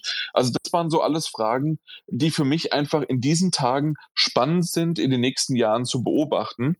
Und ja, also deswegen, ähm, ich, ich, glaube, vor zwei, drei Jahren wäre es bei mir noch negativer gewesen, weil ich gesagt hätte, oh, okay, ich habe keine Xbox, ich habe nicht den Game Pass, äh, ich habe jetzt nur die PlayStation und meine Switch halt als äh, Zweitkonsole. Und dann, oh, das, das wird schon schwierig, jetzt ist Bethesda weg, jetzt ist auch noch äh, na, Activision Blizzard weg. Und dann muss man echt mal mal gucken. Jetzt ist es so, ich lehne mich echt entspannt zurück und je nachdem, welches Spiel ich gerade spielen möchte, nehme ich halt den Controller in die Hand. Äh, Ob es jetzt äh, Switch-Controller, PlayStation-Controller oder Xbox-Controller ist, schalte die Konsole ein und fertig ist es. Das ist natürlich eine super komfortable Situation, in der ich bin und der Daniel auch. Und der Mike hat ja gerade erzählt, wie er es machen kann über einen PC. Äh, ich, ich dachte eigentlich, äh, Mike, du hast sogar einen ganz guten PC, aber oder hast du es generell gemeint, damit auch jemand mit einem schlechteren PC das spielen kann. Ähm, generell auch, aber eigentlich, ich habe das Cloud-Feature nie wirklich benutzt, aber mittlerweile ähm, äh, auf dem Handy gibt es ja auch schon Cloud-Spiele und äh, wenn mhm. du den Controller anschließt, kannst du hier Forza spielen und es, es läuft butterweich, es ist wunderbar unterwegs und was will man mehr? Warum soll ich mein PC aufrüsten für die neuesten Spiele, wenn ich das über die Cloud spielen kann? Ganz ehrlich. Okay, ja, super. Solange es keine Shooter-Multiplayer-Spiele sind, Singleplayer-Spiele wunderbar über die Cloud. Wunderbar. Okay, und das ist ja das meiste, was wir eh spielen. Genau. Ähm, genau, also deswegen. Aber äh, Daniel, vielleicht äh, mal nochmal aus deiner Sicht so ein bisschen. Ich habe jetzt ein paar Dinge angebrochen, ansonsten und sonst wie was und warum ich das gerne mochte. Ähm, einfach mal zu sehen, weil sich endlich mal auch ein Ruck halt quasi durch die Branche gegeben hat jetzt bin ich mal nochmal auf deine Sache gespannt, also auf deine Antwort oder auf dein, deine Meinung. Ja, ähm, Gott, es wurde so viel gesagt, also, seit ich mich das letzte Mal gemutet habe. Ähm, also einmal, einmal natürlich, ich gehe jetzt ein bisschen zurück erstmal. Einmal natürlich die Sache, die Mike angesprochen hat ähm, und die du erst angerissen, die Mike dann aber kurz angesprochen hat. Und zwar zum Beispiel was Tony Hawk oder was ruhende Marken angeht. Ähm, es ist davon auszugehen, dass dahingehend der Microsoft Activision Blizzard Deal sehr, sehr förderlich ist, absolut. Ähm, denn A, werden die diese Marken nicht ruhen lassen. Microsoft will mehr User und Userinnen für den Game Pass haben. Die werden alles anbieten, was du dir nur vorstellen kannst, solange es nur mehr User und Userinnen auf diese Plattform zieht. Das, äh, glaube ich, ist rein äh, aus Geschäftssicht äh, sehr, sehr wahrscheinlich. Noch dazu muss man sagen, dass es eigentlich ja nur besser werden kann unter Microsoft. Ähm, denn Activision Blizzard hatte ja diese wahnwitzige Vorstellung, dass, also Blizzard so ein bisschen außen vor, überwiegend Activision in dem Fall, dass eigentlich nur Call of Duty, Call of Duty muss rocken. Call of Duty muss kommen, Call of Duty muss sich milliardenfach verkaufen. Ähm, und diesbezüglich waren es ja dann auch tatsächlich die Entwickler des, des wunderbaren äh, Crash Bandicoot und auch ähm, von diesem äh, Tony Hawks Pro Skater HD Remake, das es da gab, die kurz nachdem es veröffentlicht wurde und kurz nachdem quasi alle gesagt haben, wow, das ist ein geiles Remake, das ist ein toller Crash Bandicoot Teil, ähm, gerne mehr davon. Äh, das waren ja einmal Binox und ich glaube ähm, Toys, Toys for Bob, glaube ich. Äh, zwei Studios. Ähm, kann sein, dass ich die jetzt durcheinander bringe, aber die wurden ja relativ schnell abgezogen und ähm, quasi nur zu Treyarch und so weiter äh, hinzugezogen, damit die weiterarbeiten können am nächsten Call of Duty. Das heißt, da gab es ja schon diese Meldung ähm, letztes Jahr, glaube ich, irgendwann oder vorletztes Jahr, dass diese Studios äh, ja quasi jetzt in Zukunft erstmal nichts eigenes mehr machen werden, weil sie unterstützen bei der Entwicklung von Call of Duty. Ich glaube, das wird in Zukunft nicht mehr so sein. Insofern ist es schon mal ein Gewinn, was, was, was die Vielfalt innerhalb von diesem Microsoft-Kosmos angeht. Ich glaube sehr, sehr sicher, dass wir mehr Crash Bandicoot, dass wir mehr Tony Hawk's Pro Skater, dass wir mehr ruhende Marken sehen werden von Entwicklern, die bisher eigentlich nur, nur noch als kleines Support-Studio in diesem, diesem gigantischen Activision Blizzard-Werk fungiert haben. Und das ist gut. Das ist wirklich sehr gut. Ich glaube, dagegen kann man erstmal nichts sagen. Auch die angesprochene kulturelle Veränderung, die es geben wird durch Microsoft, das war auch Jason Schreier und andere, die da ein bisschen mehr Einblick haben in, in, in den Arbeiterkreis dort, die gesagt haben, dass sich viele, viele Entwickler schon positiv darüber geäußert haben und sich darauf freuen, dass Microsofts ähm, interne Struktur und interne Politik ähm, jetzt dann eben auch auf Activision Blizzard angewandt werden wird oder mutmaßlich angewandt werden wird. Das ist eine tolle Sache. Und da kann man eigentlich auch wirklich wenig gegen sagen. Ne? Also da spricht erstmal nichts viel gegen. Das Einzige, was man sagen könnte, wäre natürlich auch ein Phil Spencer ist jetzt niemand, der mit dem Konzept, Konzept oder dem Konstrukt einer, einer ähm, Union, einer, einer Gewerkschaft äh, im, im Spielebereich irgendwie vertraut wäre. Ähm, inwiefern da die Bemühungen von Raven Software aktuell bei Activision Blizzard ähm, äh, fruchtbar sein werden oder scheitern werden, das bleibt alles abzuwarten. Aber das ist ja. ne, also absolut Theorie. Aber das ist ja nicht nur ein allgemeines, also das ist ja nicht ein Microsoft-Thema oder ein Activision Blizzard-Thema, das ist ein allgemeines amerikanisches und genau. äh, Spielebranche Amerika-Thema. Äh, genau. Ich hätte ähm, ja. Ich hätte es jetzt auch nur, ich habe es auch nur deshalb ja. erwähnt, weil wir ja darüber reden, dass Microsoft einen gewissen Wandel mit reinbringen wird. Während wir aber gleichzeitig aber immer noch nicht, aber dass natürlich es bei Activision nicht so, Blizzard ja. derzeit einen Wandel gibt. Es gibt Bemühungen hin zu einer Ja, aber aber von, äh, aber, aber nicht äh, durch den, äh, nicht durch die Chefs oder sonst wie was, sondern halt einfach nur durch, äh, durch Mitarbeiter. Ja, ja, was heißt nur durch Mitarbeiter? Gewerkschaften funktionieren nur mit Mitarbeitern. So, die kommen nie von der Geschäftsführung. Ja, ja schon klar. Die werden aber leider ja oftmals ähm, in solchen äh, in solchen Ländern wie Amerika ja teilweise sogar eher von der äh, Geschäftsführung verhindert. Genau, und da hat Activision ja auch gerade wieder ein Statement die Tage abgelassen, die äh, das absolut dafür spricht, ähm, mhm. dass man sich auch weiterhin vehement dagegen wird. Und da ist es natürlich einfach sehr interessant. Also das ist ein Punkt, den ich jetzt persönlich sehr spannend finde, wie sich das mit der Übernahme von Microsoft ändern wird, wie sich es bis dahin entwickelt und im Anschluss entwickeln kann. Das ist auf jeden Fall spannend. Nur deswegen habe ich es erwähnt, ne? weil ich, ich vermute, und das ist sehr sicher, dass es einen Wandel geben wird. Wie allerdings der jetzt schon losgetretene Wandel dann, also in, in, Bezug auf Gewerkschaften, sich mit dem Wandel der Microsoft stülpt jetzt die eigene Firmenpolitik über Activision Blizzard. Wie sich das vertragen wird, das finde ich jetzt einfach sehr interessant und das wird sich zeigen müssen. Also da sind unterschiedliche äh, Wandel quasi am Laufen. So, und das aber auch nur mal am Rande. Wie gesagt, bisher habe ich äh, sehr viel Positives gesagt und das ist ein Fragezeichen. Ähm, nichtsdestotrotz bleibe ich ein Stück weit, und das ist ja das, weswegen Jan mich mal überhaupt äh, zu, zu, Wort kommen lassen wollen, ähm, ein bisschen Negativity reinbringen.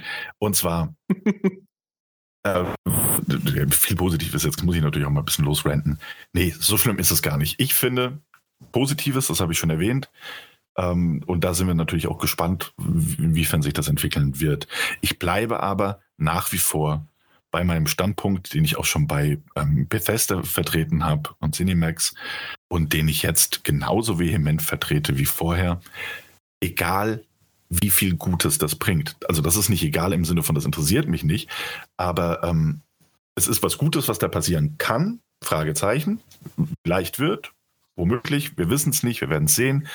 Ähm, schlimmer kann es aber nicht werden als unter Activision Blizzard. Insofern abwarten und toi toi toi. Es kann Gutes entstehen aus, dieser, ähm, aus diesem Kauf. Und das wird es wahrscheinlich sogar.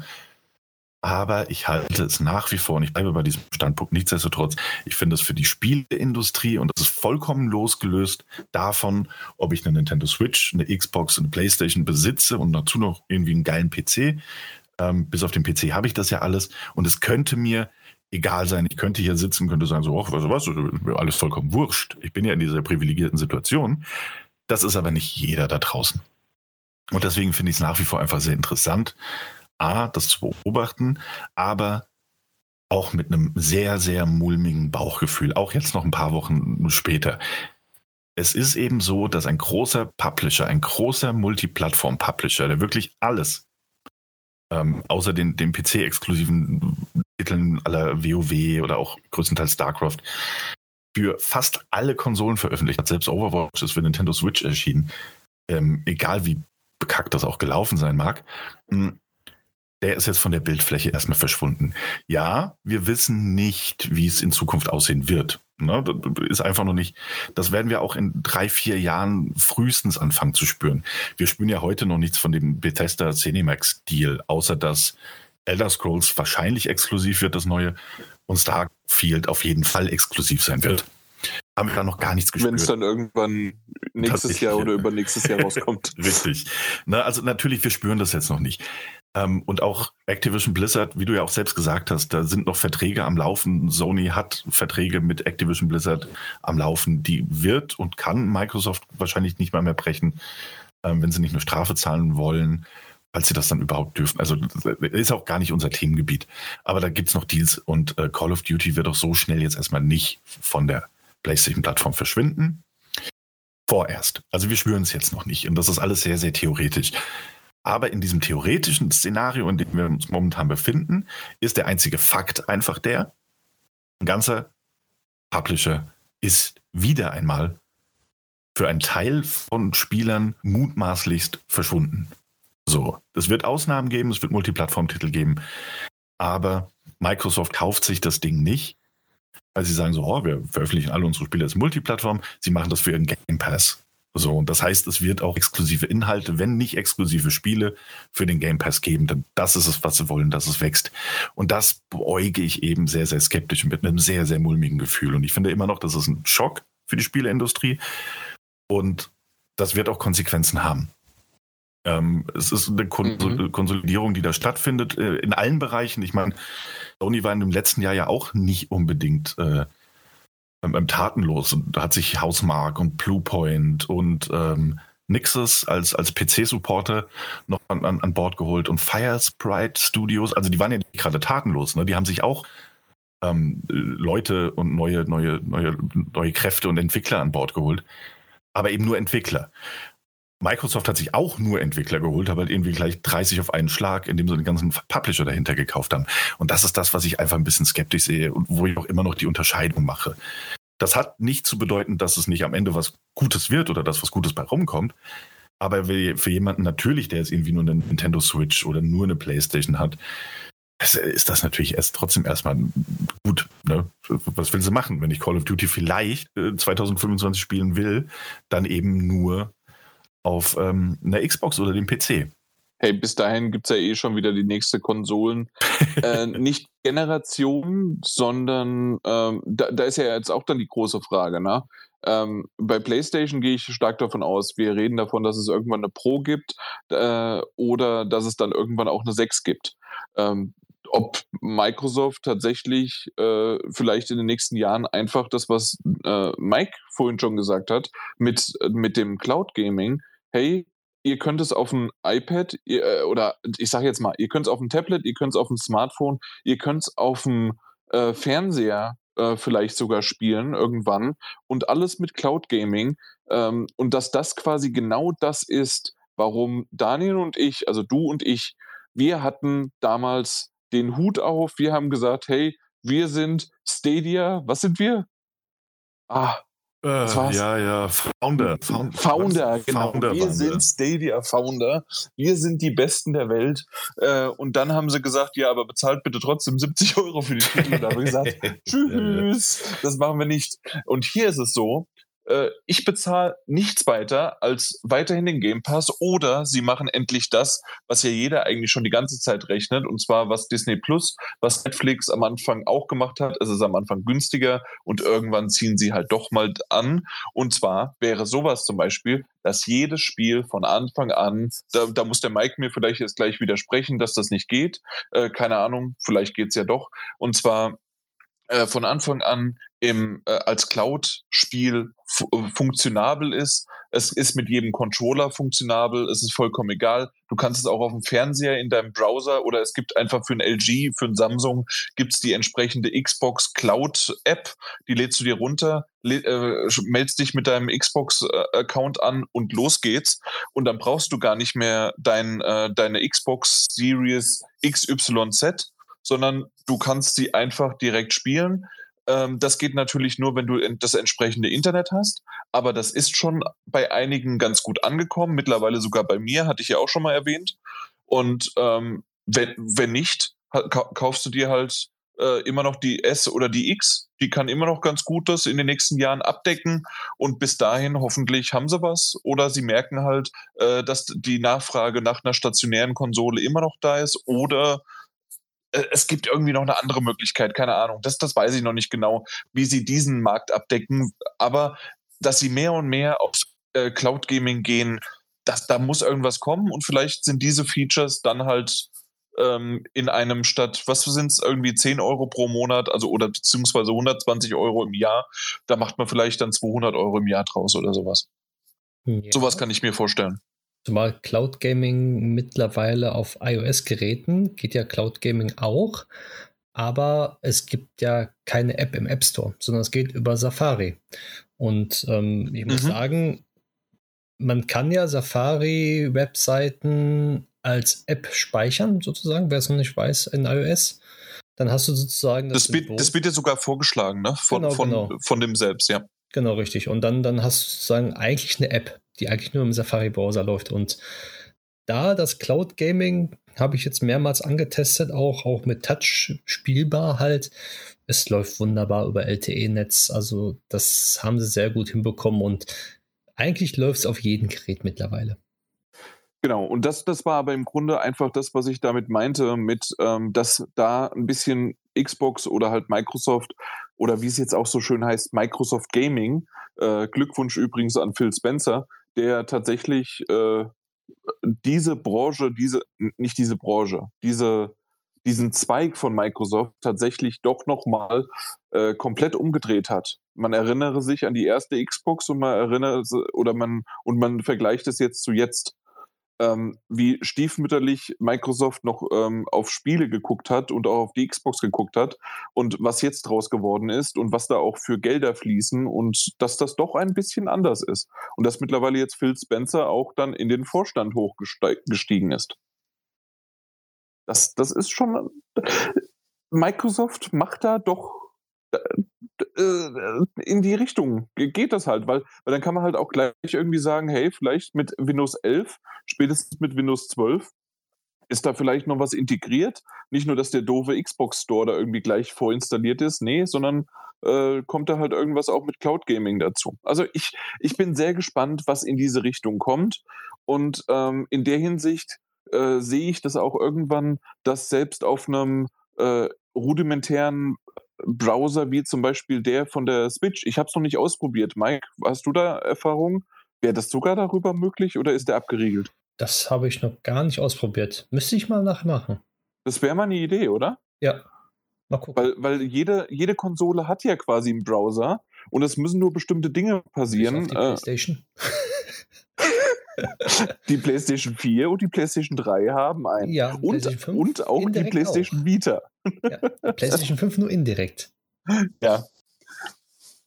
Naja. Nee, aber also in die Richtung. Und kann, äh, also daher äh, befürchte ich quasi, dass, dass, äh, dass der Untergang äh, von, von der Spielelandschaft oder sowas, ich weiß, Daniel, so schlimm hast du es nicht gesagt, aber jemand, der halt wirklich nur die Switch oder die Playstation hat, ähm, der hätte immer noch die Möglichkeit, das so zu machen oder halt über ein äh, über einen PC das halt zu machen. Das, was damals die Stadia uns vorgelebt hat, ähm, sehe ich mittlerweile hier. Und ich bin genauso blauäugig, wie ich damals bei der Stadia bin, bin ich gerade hier, wenn ich so gehypt bin.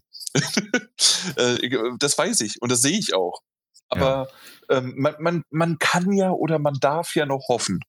Ja, äh, du, also das sind ja, aber gefühlt sind das auch alles irgendwie unterschiedliche Paar Schuhe. Ähm, ich bin mir auch fast zu 100% sicher, dass es, dass es keine nächste Xbox mehr geben wird oder vielleicht noch eine. Ich, möglich. Ähm, Und dass, dass Microsoft da das neue, neue Stadia Netflix-Ding wird.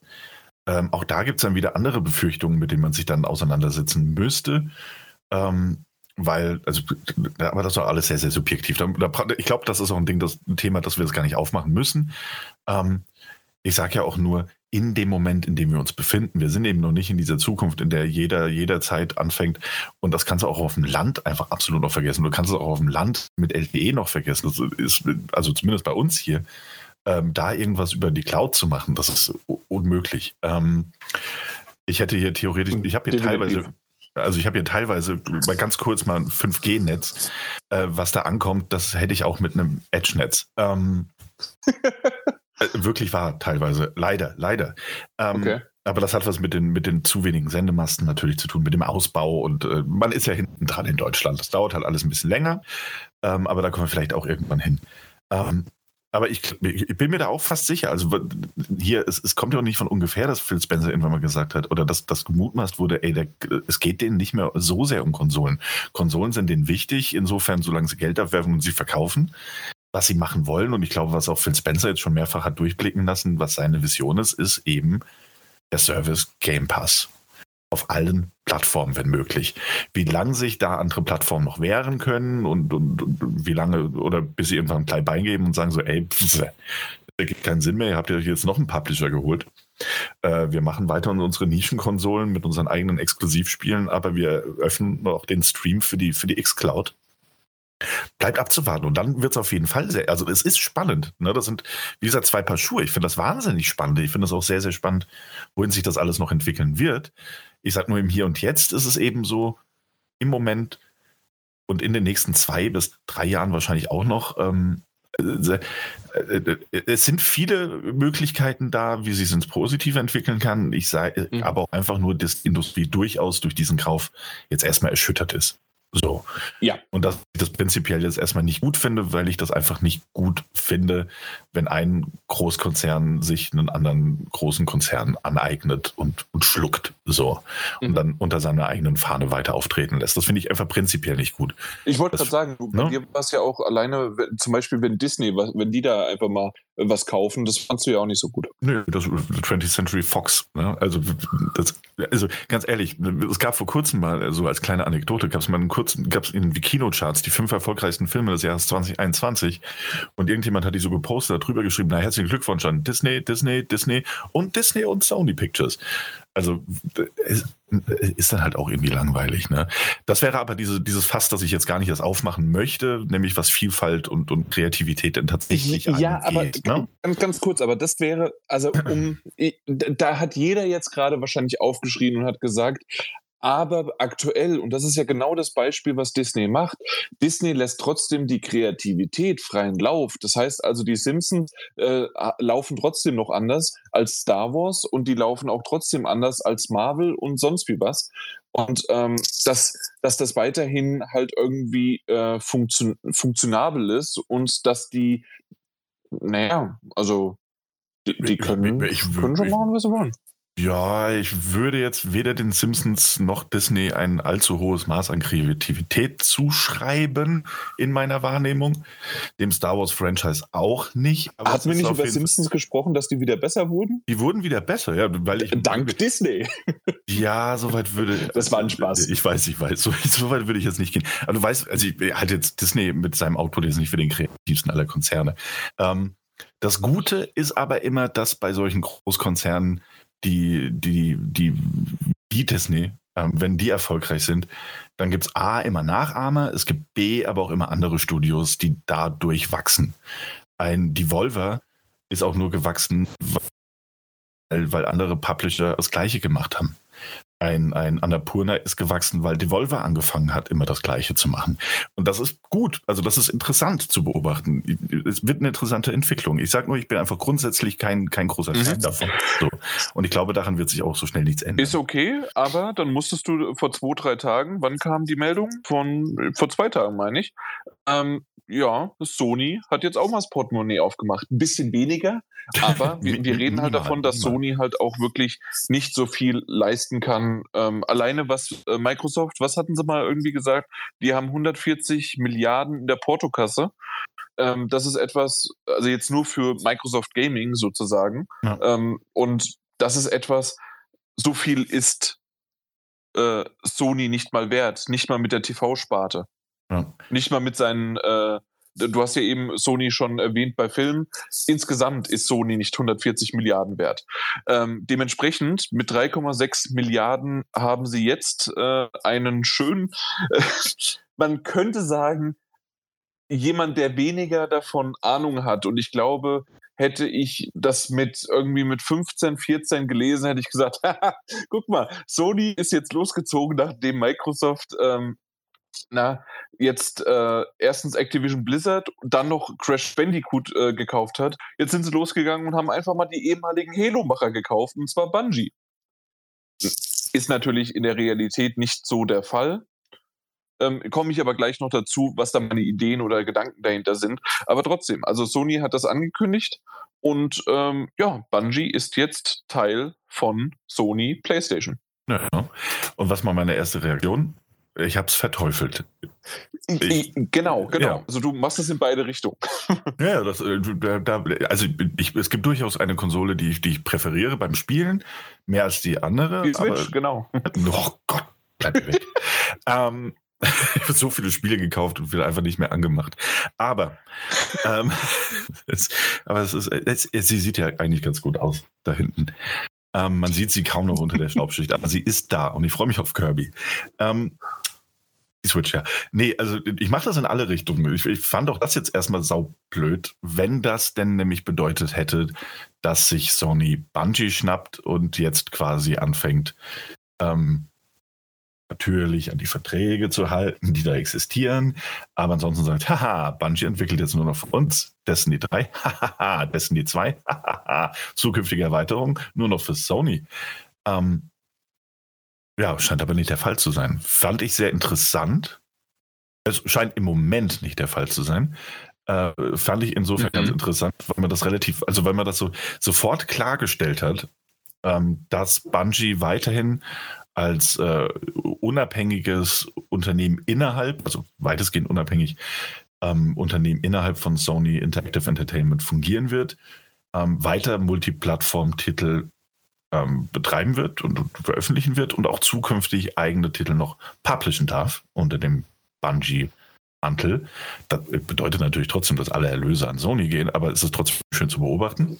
Ähm, Fand ich, fand ich interessant. Also das, ich fand das. Ja, das war am Anfang nicht so klar, ne? Nee, Weil am Anfang genau. haben sie mehr Destiny und auch selbst in ihrem offiziellen Statement, natürlich war es ganz lustig, dass sie sagen, wir haben unsere eigene Destiny in der Hand, aber an, ansonsten oder sowas in der Art und Weise, ja, ja. wir behalten bei. Aber ähm, deswegen hat jeder zuerst gedacht, es geht wirklich rein nur um Destiny, aber nee, es geht um all deren zukünftigen Titel, äh, die sie machen, könnten weiterhin so sein, wie sie es möchten oder wie sie es für richtig halten.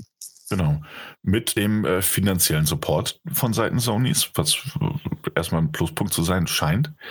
Ähm, also wir, auch da ist es natürlich ist wieder, wieder, wir wissen nicht, was in vier, fünf Jahren ist, ne? aber jetzt aktueller Stand und so wie es klingt, ähm, sind sie weiterhin weitestgehend unabhängig in ihrem Tun und Handeln.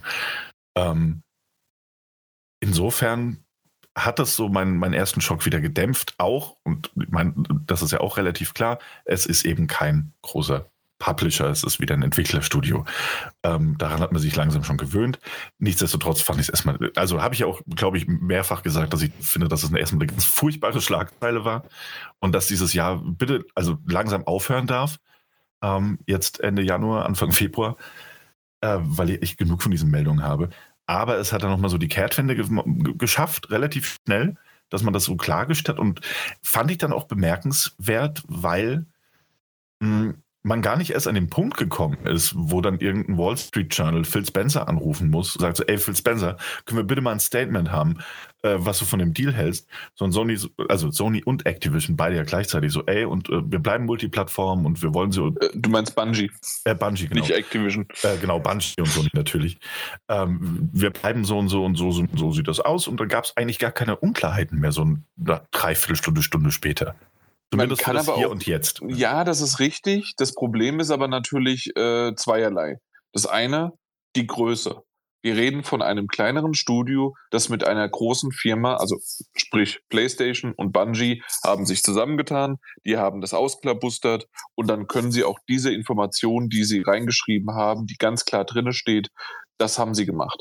Das andere ist, ähm, na, ein, ein großer Konzern, Microsoft, kauft einen Riesenkonzern äh, na, Activision Blizzard.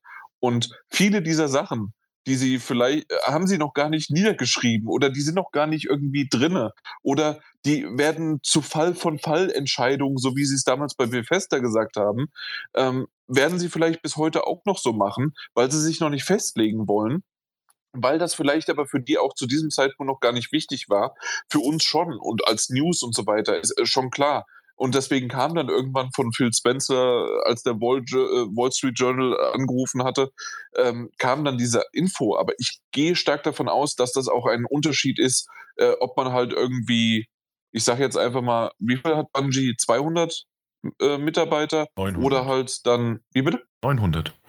Danke, 900. Äh, oder halt dann Activision Blizzard. Ne? Ja, ja, natürlich ist es ein großer Unterschied. Ja. Nur, dass ich die Kommunikation sehr gut fand. Absolut, in dem Fall. In dem Fall. Also das ist richtig. Das war jetzt in meinem Kennt Fall man ja Case, PlayStation. Das war in meinem Fall, das ist wirklich so eine Case-to-Case-Decision, äh, die ich getroffen habe. Und die fand ich in diesem Fall eigentlich sehr gut in der Kommunikation ja. nach außen. Also PlayStation, Nintendo, äh, da geben sie sich beide nichts. Das sind alles super, super tolle nach außen äh, na, in der Kommunikation hin. Ja, in diesem Fall halt ausnahmsweise mal schon. Ja, natürlich. Ansonsten bin ich bei dir. Furchtbare ja, Studios. Ähm, Nein. Doch. Ähm. Und das sind ja eher Publisher, oder? Ja, natürlich. Also, ja, das nimmt, ne? Ähm, ja, also, das war jetzt die News. Haben sie gekauft für viel Geld. Ähm, also, das war im Vergleich zu ähm, Activision Blizzard erstmal gefühlt kein Schnäppchen. Das ist wirklich viel, viel Geld für ein ähm, Entwicklerstudio dieser Größe, die ja auch auf den ersten Blick eher weniger IPs haben. Die haben Destiny und Oni, bin ich sicher. Ähm, auf jeden Fall, die haben nicht viele IPs. Ne? Also diese, diese, dieser Unterschied äh, zu, zu einem Activision Blizzard, das ist gar kein Vergleich. Aber es hat natürlich trotzdem Vorteile für PlayStation, dass sie das gemacht haben. Die haben das ja nicht nur gemacht, weil sie dachten, haha, jetzt kaufen wir uns ein Studio und ähm, haben dann dadurch quasi Destiny an Bord, was wir nicht nutzen werden, also nicht groß nutzen werden für uns, weil wir gesagt haben, das bleibt Multiplattform. Das hat ja noch einen anderen Hintergedanken. Und den finde ich jetzt wieder ganz interessant. Aber erstmal kann Mike noch sagen, was er grundsätzlich jetzt erst davon gehalten hat, als er diese News gelesen oder gehört hat. Also als ich die News gelesen habe, war es schon anders als die Xbox News von der offiziellen Seite jetzt, sage ich mal. Weil die haben ja sofort damit begonnen, hier von wegen, ja, Multiplattform bleibt, unabhängig bleibt und sowas hat alles. Sie sind sozusagen nur den PlayStation Teams gejoint, also beigetreten und sind jetzt halt auch Teil des PlayStation Teams im Sinn. Und man nennt das ja jetzt Familie, damit es genau. ein bisschen, bisschen heimlicher ist. Ja, na, Familie sagt ja Xbox, das ist ja eigentlich ja. Das stimmt, ja. Ja, aber auf jeden Fall, ich war auch erst negativ weil ich dachte, warum ausgerechnet Bungie? Aber im Endeffekt ist es sehr schlau von ihnen, weil sie haben kein eigenes Studio, beziehungsweise keiner in ihrer Familie, die gute Shooter oder ähm, so eine Art Destiny bewerkstelligen könnten. Mhm. Plattform, Multiplayer-Spiele in dem Sinne. Gibt es bei Sony nicht. Gar nicht ja. mehr. So, und es ist schon klug, das, also der Deal ist sehr klug, sag ich mal. Weil es, es hat mit bisschen mit Verstand. Sie haben nicht viel Geld ausgegeben wahrscheinlich, also nicht so viel wie Microsoft, ja. aber profitieren davon sehr viel, glaube ich, weil sie ähm, eine Richtung fahren. Mhm. Weil Microsoft hat einfach ein großes Studio gekauft, also Blizzard Activision, einfach gekauft, alles mit Anhang, allen und dran und hat erstmal gesagt, guck mal, ihr gehört zur Xbox-Familie und im genauen Wortlaut Xbox, also der Meldung auf der Xbox-Seite steht, während, also steht wirklich, während wir diese Mission verfolgen, freuen wir uns zu verkünden, dass Microsoft eine Vereinbarung zur Übernahme von Activision Blizzard geschlossen hat. Also sie, sie, sie haben es übernommen. Die, sie sind aggressiv. Und bei Sony mhm. ist es immer so ein Gefühl, so, ja, guck mal, die sind äh, das, die PlayStation-Teams gejoint, sind beigetreten. Wir haben sie nicht übernommen, sie sind uns beigetreten, weil wir miteinander verhandelt haben und haben dann was gesagt. Und Microsoft, wir haben sie übernommen. Freut euch auf die Spiele. So, und ja, ich glaube, aber das, das ist auch ein bisschen. So, so, so ein, es ist Unterschied. Es ist natürlich ein Unterschied. Ich weiß auch ganz genau, was du meinst. Man könnte es aber auch einwerfen, das ist natürlich trotz allem PR. Ne? Ja, aber, aber es PR ist vielleicht auch, auch, was aus. Ja, natürlich, PR macht viel aus, ansonsten wäre Phil Spencer nicht, nicht, da, wo er jetzt ist. Genau. Aber ähm, es ist auch nochmal der Unterschied zwischen dem, dem gefühlten Unterschied, wohlgemerkt, ähm, nicht auf, ähm, auf die Goldwaage legen. Ähm, einen gefühlten Unterschied zwischen einem japanischen Unternehmen und einem amerikanischen Unternehmen, so in der Hinsicht. Egal, wer das jetzt äh, federführend äh, an der Spitze steht und äh, gefühlt äh, gibt es da so einen kleinen Unterschied. Aber ich weiß, was du meinst. Gerne, gerne weiter.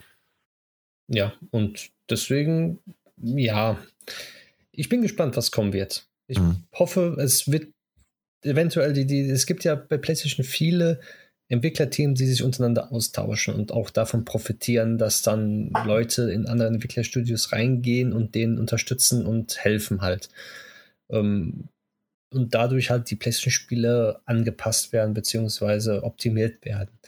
Und ich bin froh, dass Sony äh, diesen Weg geht und auch sehr froh, dass sie sofort klargestellt haben, dass, wie schon gesagt, Multiplattform bleibt und dass sich keiner Gedanken machen muss, dass Destiny irgendwie das Add-on, was man gerne spielt, halt äh, irgendwann PlayStation exklusiv ist.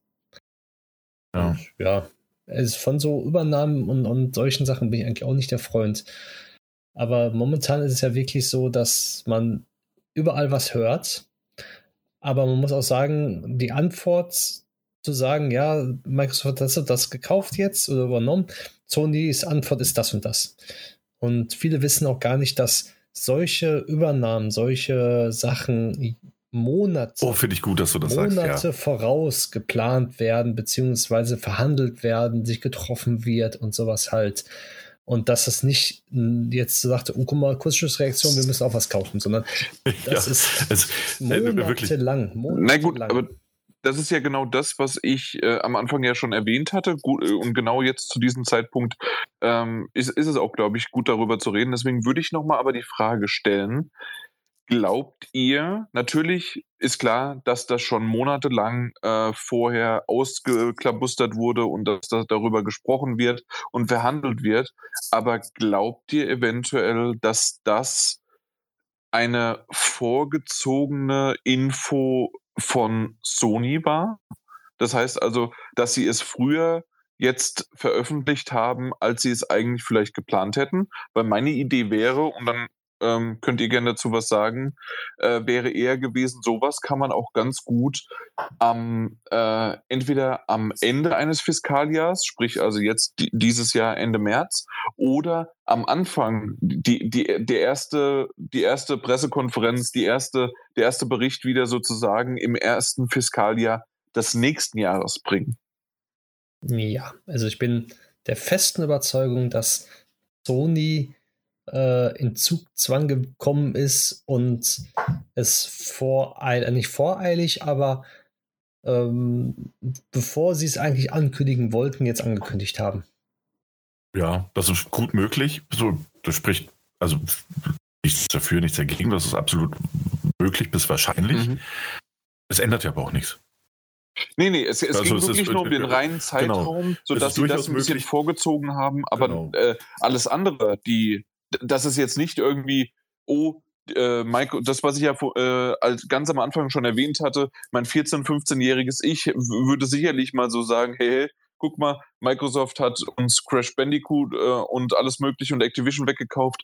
Äh, lass uns doch einfach Halo wegkaufen. Genau. Aber es ist insofern das gut, dass es erwähnt wird. Also es gibt dort die Halo-Macher. Ja, genau, die ursprünglichen. Beziehungsweise da, selbst da müsste man sagen, ne, also wenn man es wirklich eng sehen wollen würde, die meisten Leute sind ja tatsächlich abgewandert damals von Bungie zu äh, 343, also 343 ja. Studios und so weiter. Bei Bungie ist eigentlich kaum noch jemand, der wirklich an Halo gearbeitet hat. Ähm, Aber der Name, die genau, Historie. Eben. Und die, die, damit verknüpft man ja auch was. Und ich finde es auch einfach sehr gut, dass es angesprochen wird. Gar nicht so sehr wegen dem Bezug auf das 14-jährige Ich, sondern auch, weil der Eindruck durchaus entstehen kann durch das Timing. Und deswegen finde ich es gut, dass wir das jetzt hier ähm, und, und, und, viele andere da draußen das wahrscheinlich auch schon längst in Podcasts und ähnlichem ähm, ähm, angesprochen haben. Ähm, dass, also glaubt nicht, dass das jetzt, also die, das war jetzt nicht die Reaktion darauf, dass Activision Blizzard gekauft wurde. Die frühe oder das Teilen der News, dass das jetzt so ist, das kann sein ähm, was Jan ja angesprochen hat, das ist absolut möglich, dass man das nur deswegen jetzt in diesem Zeitfenster angekündigt hat, ähm, um wieder in die Schlagzeilen zu kommen, zu sagen, so, ey, wir sind nicht tatenlos. Ja? Also denkt nicht, wir sitzen da nur rum und drehen Däumchen. Ähm, aber der Deal selbst, der wurde schon völlig losgelöst von dieser ganzen Activision Blizzard-Geschichte, wurde der angegangen, also vor Monaten. Ich glaube, in einem Interview auch gelesen zu haben, ähm, oder in, in, der Klarstellung von einem Interview, der gesagt hat, fünf bis sechs Monate, da haben die Verhandlungen angefangen. Das ist jetzt also nicht einfach so, dass Sony gesagt hat, oh, guck mal da, äh, die haben das jetzt gekauft, wie viel Geld haben wir denn noch? Ah ja, knapp vier Milliarden. Na, ah, was sind verfügbar? Und Bungie so, hey, für vier Milliarden könnt ihr uns haben. Ähm, so, so lief das nicht. So lief es nicht. Ähm, sollte man, aber kann man durchaus drüber sprechen. Äh, weswegen ich das aber ganz interessant finde, ne? also jetzt unabhängig davon, ja, wieder ein Entwickler weg, abgedämpft dadurch, dass er halt irgendwie doch nicht so wirklich weg ist und man über Sinn und Unsinn natürlich jetzt erstmal streiten kann, auch darüber, was es bringt, Bungie zu kaufen, ist das ähm, Interview in Gamespiz, war das, glaube ich, das geführt wurde mit Jim Ryan, diesbezüglich einfach sehr, sehr interessant. Und die Analysen von Daniel Amat, ähm, den man auf Twitter, den Twitter-Handle suche ich gleich raus, wenn jemand anders was dazu sagt.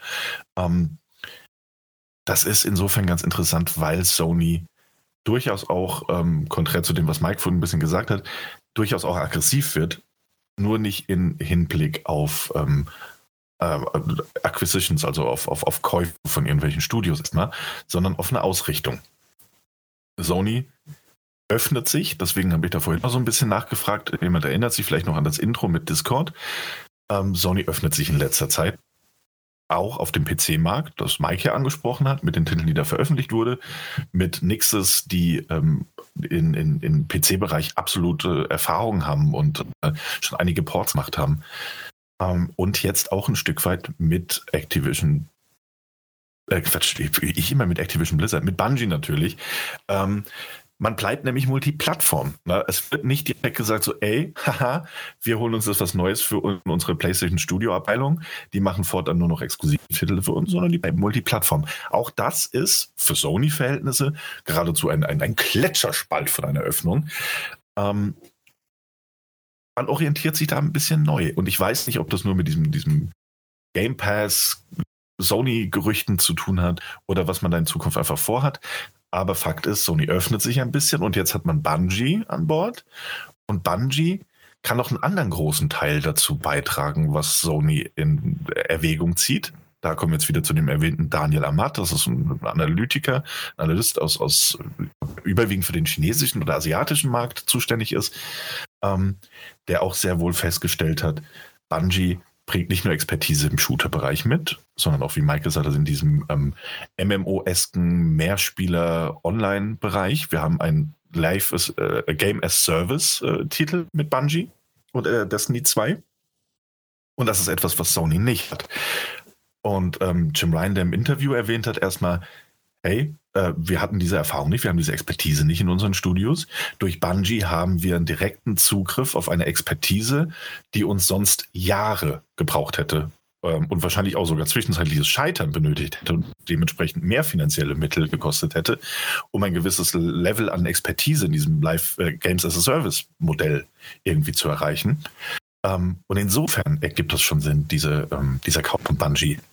Da ist jetzt tatsächlich einfach eine ordentliche Man- und, und Frauenpower äh, an Bungie und ein Wissen, ein gebündeltes, auf das Sony Zugriff hat. Auch Technologien und, und alles, was dazu gehört, auf die Sony Zugriff hat. Und dahingehend ist es natürlich ein cleverer Schachzug. Jetzt hin zu Daniel Amat, der erwähnt hat in, in seinen Analyten oder äh, in seiner Analyse und ein paar Beispiele auch genannt hat. Ähm, seit 2016, ich glaube, da war der Anteil von, von diesen ähm, äh, Free-to-Play-Titeln, die da angeboten wurde und die Umsätze, die damit generiert wurden, irgendwie bei 5% und es ist gestiegen auf 15 oder 20 Prozent, also es hat sich äh, ordentlich erhöht. Und Genshin, wie heißt es, Genshin, Genshin Impact? Impact, Genshin, so und so, eines der erfolgreichsten Spiele aktuell ähm, für PlayStation. Ich konnte mich nicht muten, natürlich, ja, Genshin Impact. Genshin Impact, ja. ne? Ähm, eines der erfolgreichsten Spiele, ähm, was, was, was Gewinnausschüttung und Maximierung angeht. Auch da wieder mehr, aber auf äh, dem Mobile-Markt, ne? Mobile mehr auf jeden Fall als, ähm, als es auf der Konsole, aber auch auf der PlayStation 4 und PlayStation 5 ist das ein absolut beliebter Titel. Weil, also ist natürlich bei Weitem kein Fortnite, aber es ist ein Free-to-Play-Titel mit diesen Glücksspielmechaniken und ein bisschen äh, kaufen musste auch, also musste nicht, kannst du aber, macht vieles leichter.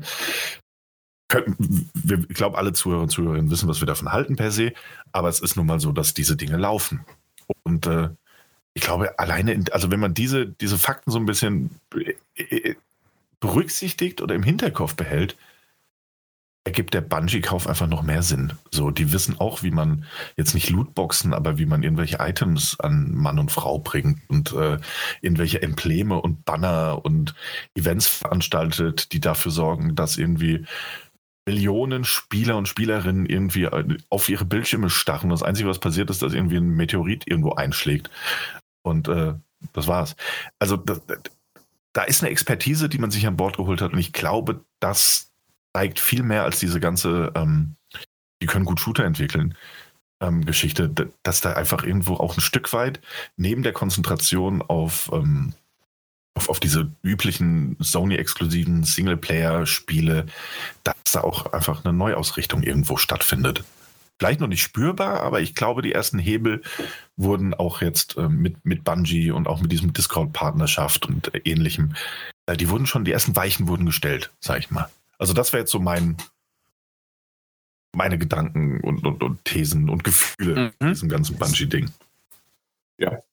Aber so insgesamt, also tatsächlich, da hast du sogar noch ein bisschen mehr ähm, ähm, ja, recherchiert, beziehungsweise mehr die Gedanken gemacht als ich sogar, weil auch da wieder bin ich einfach nur, okay, das ist eine, ein netter Schachzug, ähm, gerade auch in Richtung, ähm, ich sorry, ich weiß gerade nicht, ob es Daniel oder vielleicht auch wiederholt, aber ich weiß, dass der Mike definitiv auch gesagt hatte, ähm, dass das quasi äh, gerade in Richtung Multiplayer, Shooter, sonst wie was, ist definitiv etwas, was äh, PlayStation weniger äh, Expertise hat. Ich glaube, ihr habt es beide gesagt. Ne? Und ähm, das ist etwas, was ganz klar der Fall ist.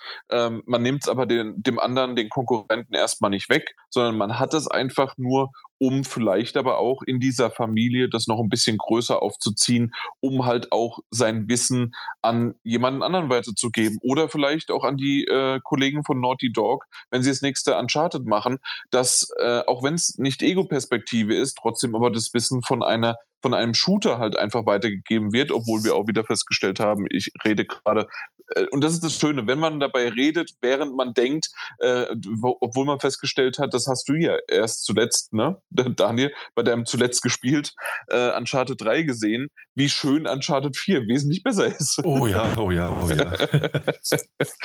genau, aber äh, weil halt weniger Shooter-Passagen drin sind und dass sie sich halt auf etwas anderes besonnen haben.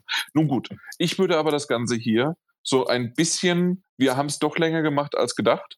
Äh, ich finde es aber nett und man merkt, dass das sicherlich einige äh, nette, interessante, ähm, ja, noch nicht nur Diskussionen, sondern auch Gespräche noch äh, hervorführen werden, wenn wir in den nächsten zwei, drei Jahren nicht nur, was jetzt, also nicht nur dann, äh, was dann bei Activision Blizzard dann wirklich an dem Stichtag passiert, sondern auch, was in den nächsten zwei, drei Jahren äh, mit Bethesda passiert, was mit Bungie passiert und so weiter. Also einfach, oder was, äh, einfach, da gibt es noch jede Menge, aber ich glaube, das ist dann eher für ein, eine nächste Folge.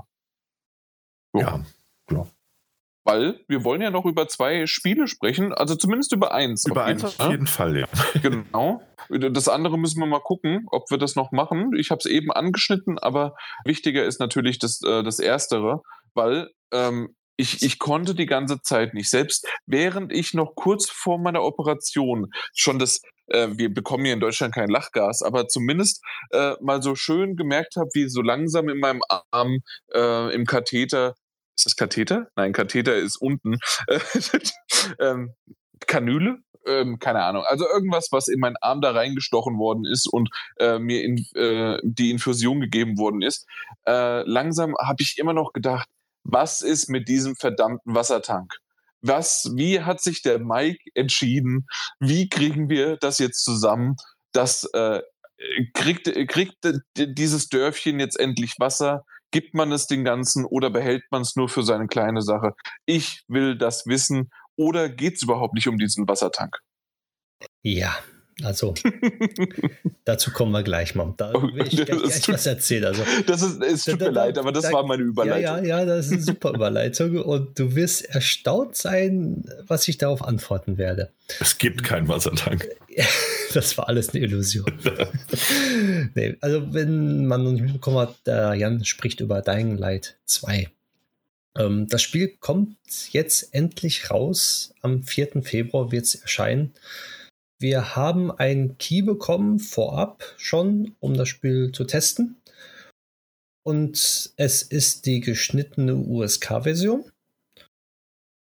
die wir testen durften, beziehungsweise ich testen durfte. Und vorab, ich habe in dem Spiel jetzt laut PlayStation Uhr 25 Stunden investiert und laut Speicherstand äh, 24 Stunden und paar zerquetschte Minuten. Also schon recht lange für ein Spiel, welches halt 500 Stunden bieten soll und ja. kann. Ja. Aber darüber haben wir auch schon mal in der letzten Podcast-Folge gesprochen, genau. dass das tatsächlich, es war PR-technisch doch nicht ganz so richtig und äh, gut, wie sie es gemacht haben. Sie haben es ja dann nochmal reduziert, sie haben es nochmal gemacht und im Grunde ist es halt wirklich jemand, der so viel, und es haben ja auch welche wirklich unten drunter geschrieben äh, und auch ihren, ihren, na, wie heißt ihren, ihren Bildschirm oder sonst was äh, gescreenshottet, indem sie bei Dying Light 1 mehrere hundert, wenn nicht sogar, ich glaube, das höchste, was ich je gesehen habe, war über 1000 Stunden, die sie gespielt haben. Genau. also das sagen, geht schon irgendwie bei Hardcore-Fans. Genau, obwohl, kleinen Spoiler vorab, Dying Light 1 ähm, gibt es sehr viel weniger zu tun. So, auf jeden Fall, wer Dying Light 1 nie gespielt hat, ist es ein Zombie-Spiel mit einer Story, mit Parcours-Elementen, sprich, um die Zombies auszuweichen, beziehungsweise äh, sich fortzubewegen, kann man Parcours-ähnlich auf Sachen hochklettern, auf jeglichen Gebäuden und durch die Welt springen, hüpfen und auch laufen, wenn man das möchte. So, Dying Light 2 spielt circa 15 bis 20 Jahre nach Dying Light 1. Es knüpft nicht an die Story an, also direkt an, an den Hauptcharakter, sondern es ist ein neuer Charakter, der halt dementsprechend ein bisschen später ähm, in eine Stadt kommt. Sage ich einfach mal. Ich möchte nicht sehr viel von der Story jetzt erzählen, weil das Spiel ist eigentlich, lebt von der Story.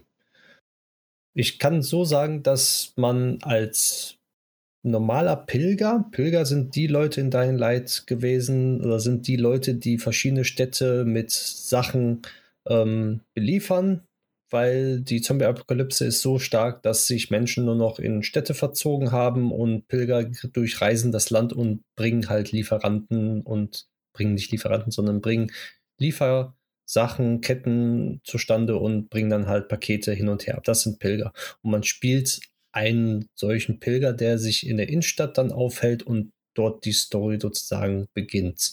Da steckt mehr dahinter, das wird man aber dann erfahren, wenn man das Spiel spielt. Ähm, Dying Light 2 ist anders als Dying Light 1 aufgebaut und zwar in hinsichtlich Rollenspiel. Sprich, Dying Light 2 hat sehr, also ist ein Rollenspiel, ein Action-Rollenspiel. Das merkt man, je weiter man in das Spiel kommt, desto mehr merkt man das. Anhand der Sachen, anhand der Dinge, die man da tun kann. Und natürlich auch, wie wir von Jan auch jetzt gehört haben, mit dem Wasserturm, weil man kann Entscheidungen im Spiel treffen, die die Story auch beeinflussen. Und diese Entscheidungen kann man treffen, indem man zum Beispiel Dialoge führt und dann kriegt man eine, man kriegt äh, verschiedene Szenarios, Antwortmöglichkeiten vorgesetzt, die man dann halt dementsprechend beantworten kann. So wie man halt das möchte. Und je nachdem, wie man sich entschieden hat, verändert sich die Welt, beziehungsweise die Charaktere verändern sich dann auch.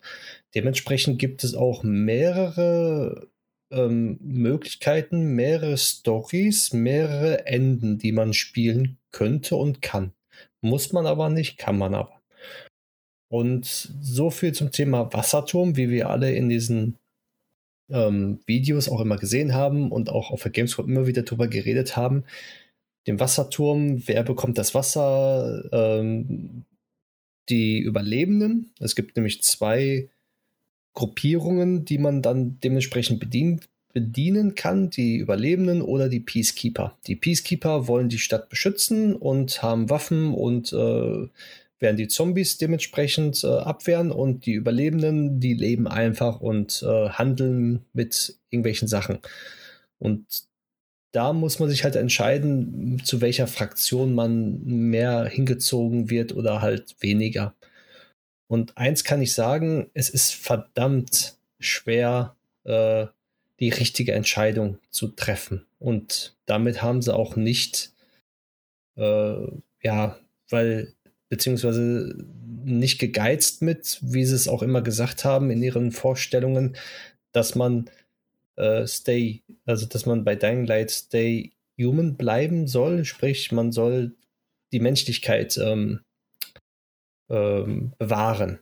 So, und mhm. die Menschlichkeit ist nicht nur, dass man sich in einen Zombie verwandelt, was der Charakter dementsprechend ähm, passieren könnte, sondern man muss auch äh, so menschlich sein und die richtige Entscheidung treffen. Und die richtigen Entscheidungen, wie im echten Leben, sind verdammt schwer und jede Entscheidung hat irgendwas Negatives. Und das ist bei Dying Light 2 auch so der Fall.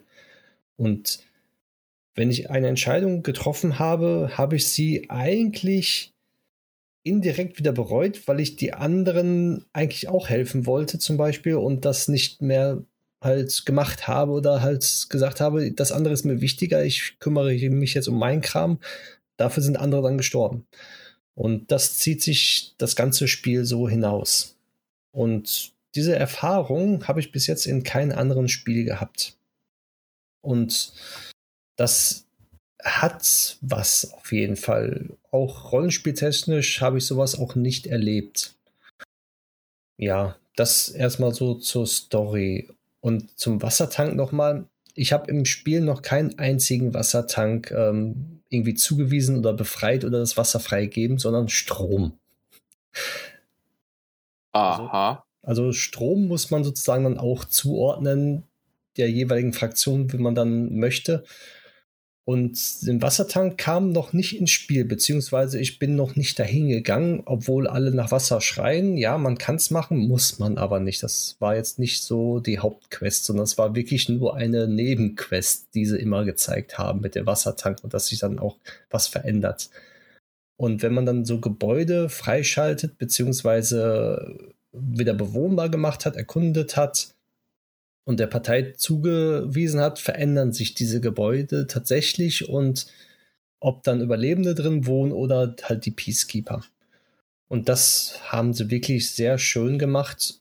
Und wenn man den Leuten dann das Gebäude zugewiesen hat, hat man natürlich dann auch einen Vorteil im Zuge einer Checkliste, die dann so sagt, guck mal, hier, du hast drei Gebäude den Peacekeeper zugewendet, fünf Gebäude den Überlebenden und dann hast du Spezialsachen, Spezialfähigkeiten, die in der Stadt dann erscheinen, wie zum Beispiel bei den Überlebenden, dass du mehrere Ziplines dann an den Gebäuden hin und her gespannt werden, weil die halt parkourmäßig mehr unterwegs sind. Und wenn du Peacekeepern dann ein Gebäude freigibst, dann haben die halt äh, mehr so ja, stationäre Waffen unten auf dem Boden hingestellt, dass du die ganzen Zombies abwehren kannst. Und da muss man dann natürlich auch schauen, was man gerade braucht und wem man dann halt die Gebäude zuweist oder freigibt. Ja, das erstmal so zur Story und zum Aber äh, Allgemeinen. Ist das denn, ist das denn so, aber das ist immer so, also du schaltest quasi ein Gebäude frei oder ein Gebäudekomplex und dann kannst du dich immer wieder, also bei jedem Gebäude kannst du dich entscheiden, wen du reinlässt. Es ist nicht so, dass du jetzt einer Fraktion deine Treue schwörst und die wird dann alle besiedeln oder? Nein, nein, nein. Du hast immer okay. die Möglichkeit und dementsprechend kannst du dann auch Bezirke, je nachdem wie viele du dann freigegeben hast an einer gewissen Partei, ist das Bezirk dann entweder als Peacekeeper oder als Überlebender dann gekennzeichnet sogar. Okay, weil ich vertraue dem Peacekeeper nicht, sage ich dir gleich. Okay. Bin gespannt. Gut, Wir reden nochmal drüber. Mhm. ja. Auf jeden Fall war es das erstmal zur Story. Und bei diesen fast 25 Stunden, die ich jetzt gespielt habe, kommt mir so vor, als ob ich noch lange nicht mit der Story vorbei bin, beziehungsweise ich habe auch viele Nebenquests gemacht und jede Nebenquest ist auch wirklich anders, beziehungsweise es fühlt sich anders an, weil die Leute was anderes verlangen, beziehungsweise immer eine Story dahinter ist, hinter jeder Nebenquest. Und das ist sehr schön.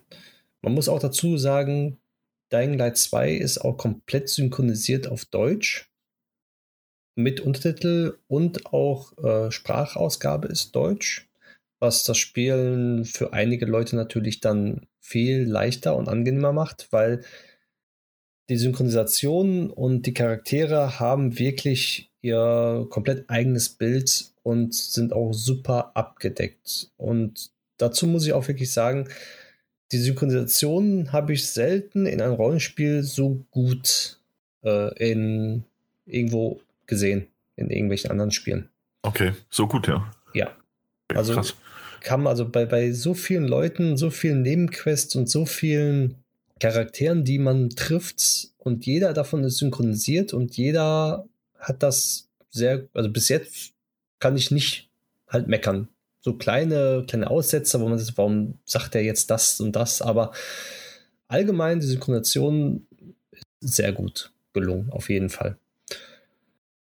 Ja, ähm, was soll ich noch dazu sagen? Zu, ich gehe mal weiter auf die Grafik ein. Es, ich habe es auf der PlayStation 5 gespielt.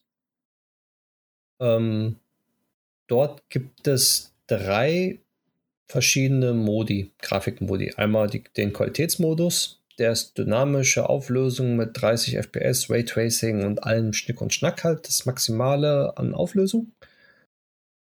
Was ich auch überwiegend gespielt habe, weil mir die 30 Bilder pro Sekunde ausgereicht haben in dem Spiel, obwohl parkourmäßig ähm, hätte ich lieber 60 FPS gehabt eigentlich, aber nachdem ich dann gesehen habe, wie schön das aussieht und ich habe mich daran gewöhnt und es war für mich in Ordnung, habe ich dann den Qualitätsmodus gewählt. Dann gibt es noch den 4K-Auflösungsmodus. Da hat man native 4K mit 30 FPS. Was zum Qualitätsmodus habe ich eher weniger einen Unterschied gesehen.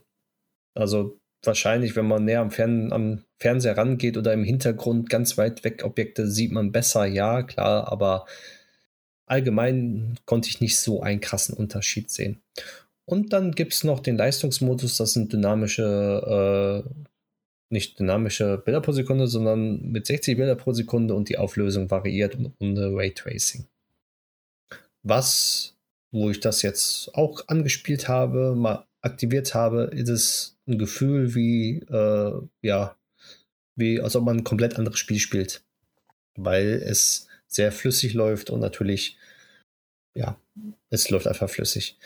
Grafikmäßig muss ich sagen, hier und da leichte Abstriche, aber wirklich nur leichte Abstriche, was aber den Spielspaß oder geschweige denn die Grafik in der kompletten Ansicht kein, äh, überhaupt kein Hindernis ist, beziehungsweise es ist immer noch sehr schön anzusehen. Bei dieser großen, großen Open World mit sehr vielen Gebäuden und sehr vielen Hochhäusern und Vegetation, die sich halt auch ab und zu mal wiederholt bei Open World Spielen.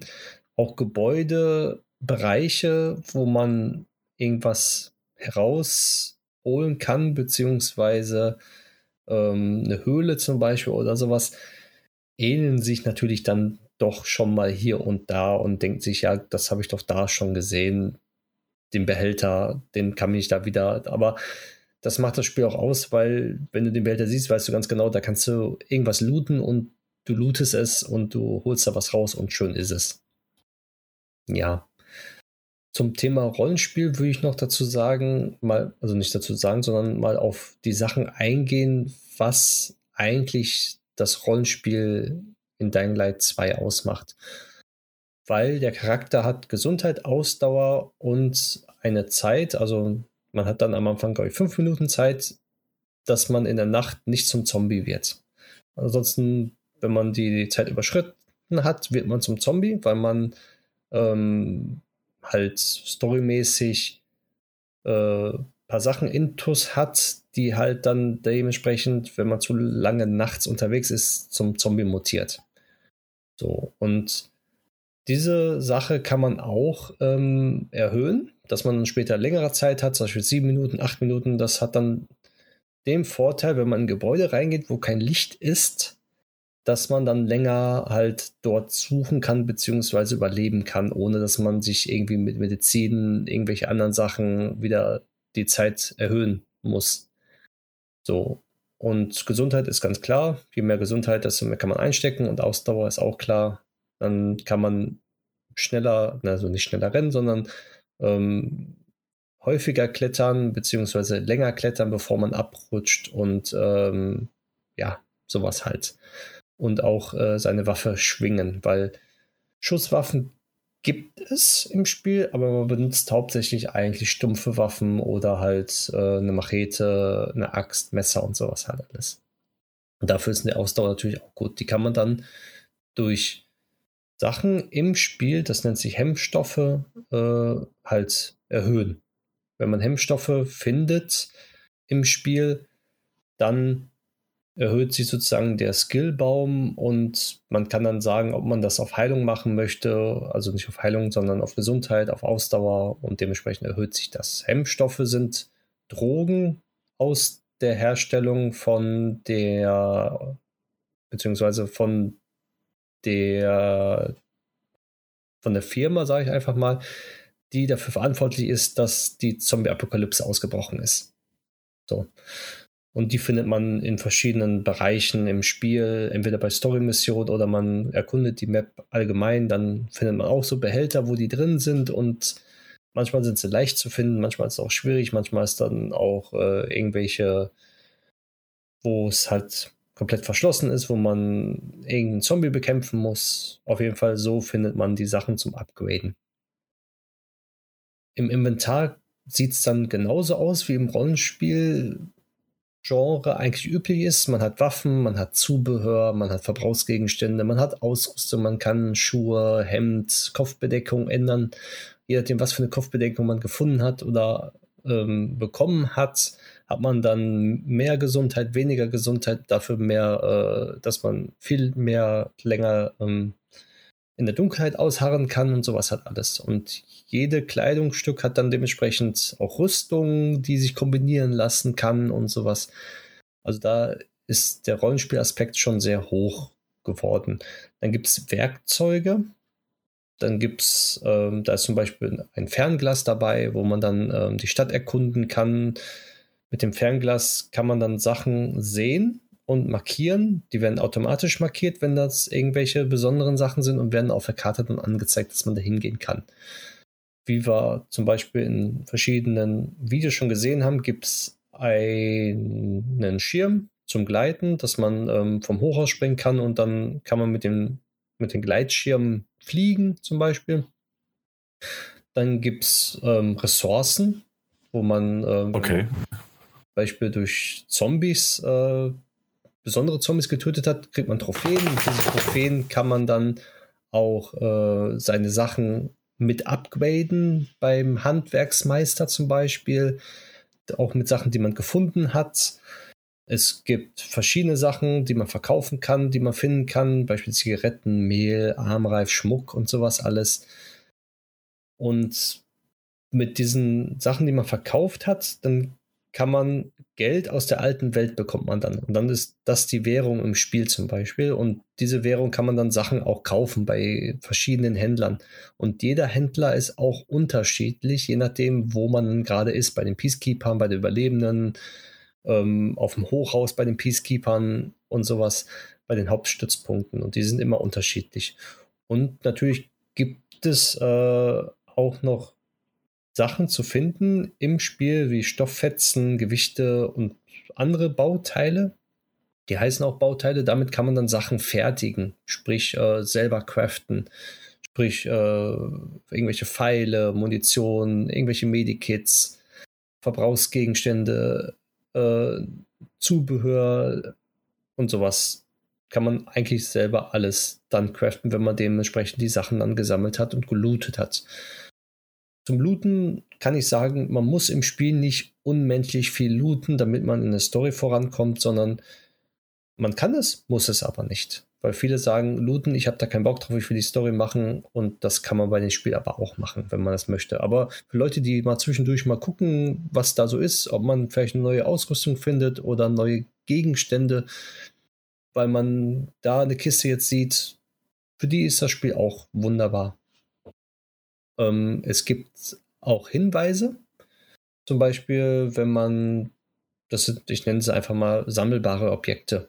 Das sind dann so Hintergrundinformationen, wie bei jedem Spiel mittlerweile auch, der Open World lastig ist, dass man zum Beispiel irgendwelche irgendwelche äh, Zeitungsartikel sieht, Verbands, nee, nicht Verbands, halt, äh, halt Zeitungsartikel, die man dann auch durchlesen kann, die man als Sammelobjekt sozusagen immer behält und sich die Geschichte sozusagen ähm, ja, von Dying Light 2 erzählt nochmal.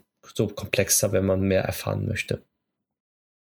Ja, ähm, Fertigkeiten gibt es dann auch noch, die man freischalten kann. Das ist sozusagen der Skillbaum. Einmal Parcours und Kampf unterscheiden die sich. Und dann gibt es dann, wenn man bei Kampf zum Beispiel kann man Sachen freischalten, dass man dann äh, mit beiden Füßen jemanden, also zusammentritt zum Beispiel oder bei Parcours, dass man weiter springen kann, einen Wandlauf machen kann und sowas. Aber es kommt halt im Laufe des Spiels, kann man immer mehr Sachen freischalten, beziehungsweise den Skillbaum dann erweitern, dementsprechend, was man haben möchte, wie man auch spielt. Ob man mehr wegrennt oder mehr im Nahkampf reingeht. Ja. Ansonsten dann würde ich noch gerne auf die Karte eingehen. Die Karte im Spiel selber ist gewöhnungsbedürftig und mir selber gefällt diese Art der Karte auf keinen Fall. Also ich mag es, okay. wenn eine Karte vielleicht in 2D ist, 3D ist auch noch in Ordnung und ich hab's komplett offen, beziehungsweise da, wo ich war, ist es offen und ich kann da ranzoomen und sehe alles. Und diese Karte ist für mich einer der schrecklichsten Open-World-Map-Karten, die es im Moment gibt. Echt? Okay, warum? Also. Weil es. Kann ich mir das vorstellen? Sehr, sehr unübersichtlich ist. Mhm. Ähm, Sachen, die ähm, ja zum Freischalten sind in so einen leichten Nebel gehüllt. Und dann hat man die Unterteilung in Bezirke. So, und man kann die Karte, die ist in so einem festen, fixierten Punkt, so halb 3D, halb 2D, und man kann sie nicht drehen. Man kann, man hat immer nur die eine Ansicht. Okay. Und das ähm, ist für mich gewöhnungsbedürftig und eigentlich für einen Open-World-Titel nichts mehr Stand der Dinge. Also, okay. die benutze ich eigentlich fast gar nicht mehr, sondern ich guck einfach nur, wo ich hin muss, markiere das Ziel und lauf einfach mit dem Kompass im Game einfach dahin, weil ob ich auf der Karte gucke oder nicht, da macht es keinen großen Unterschied mehr. Schade. Das ist zwar okay. schade, aber ja, das ist meine Meinung. Mhm. ähm, Schnellreise ist aber möglich über die Karte.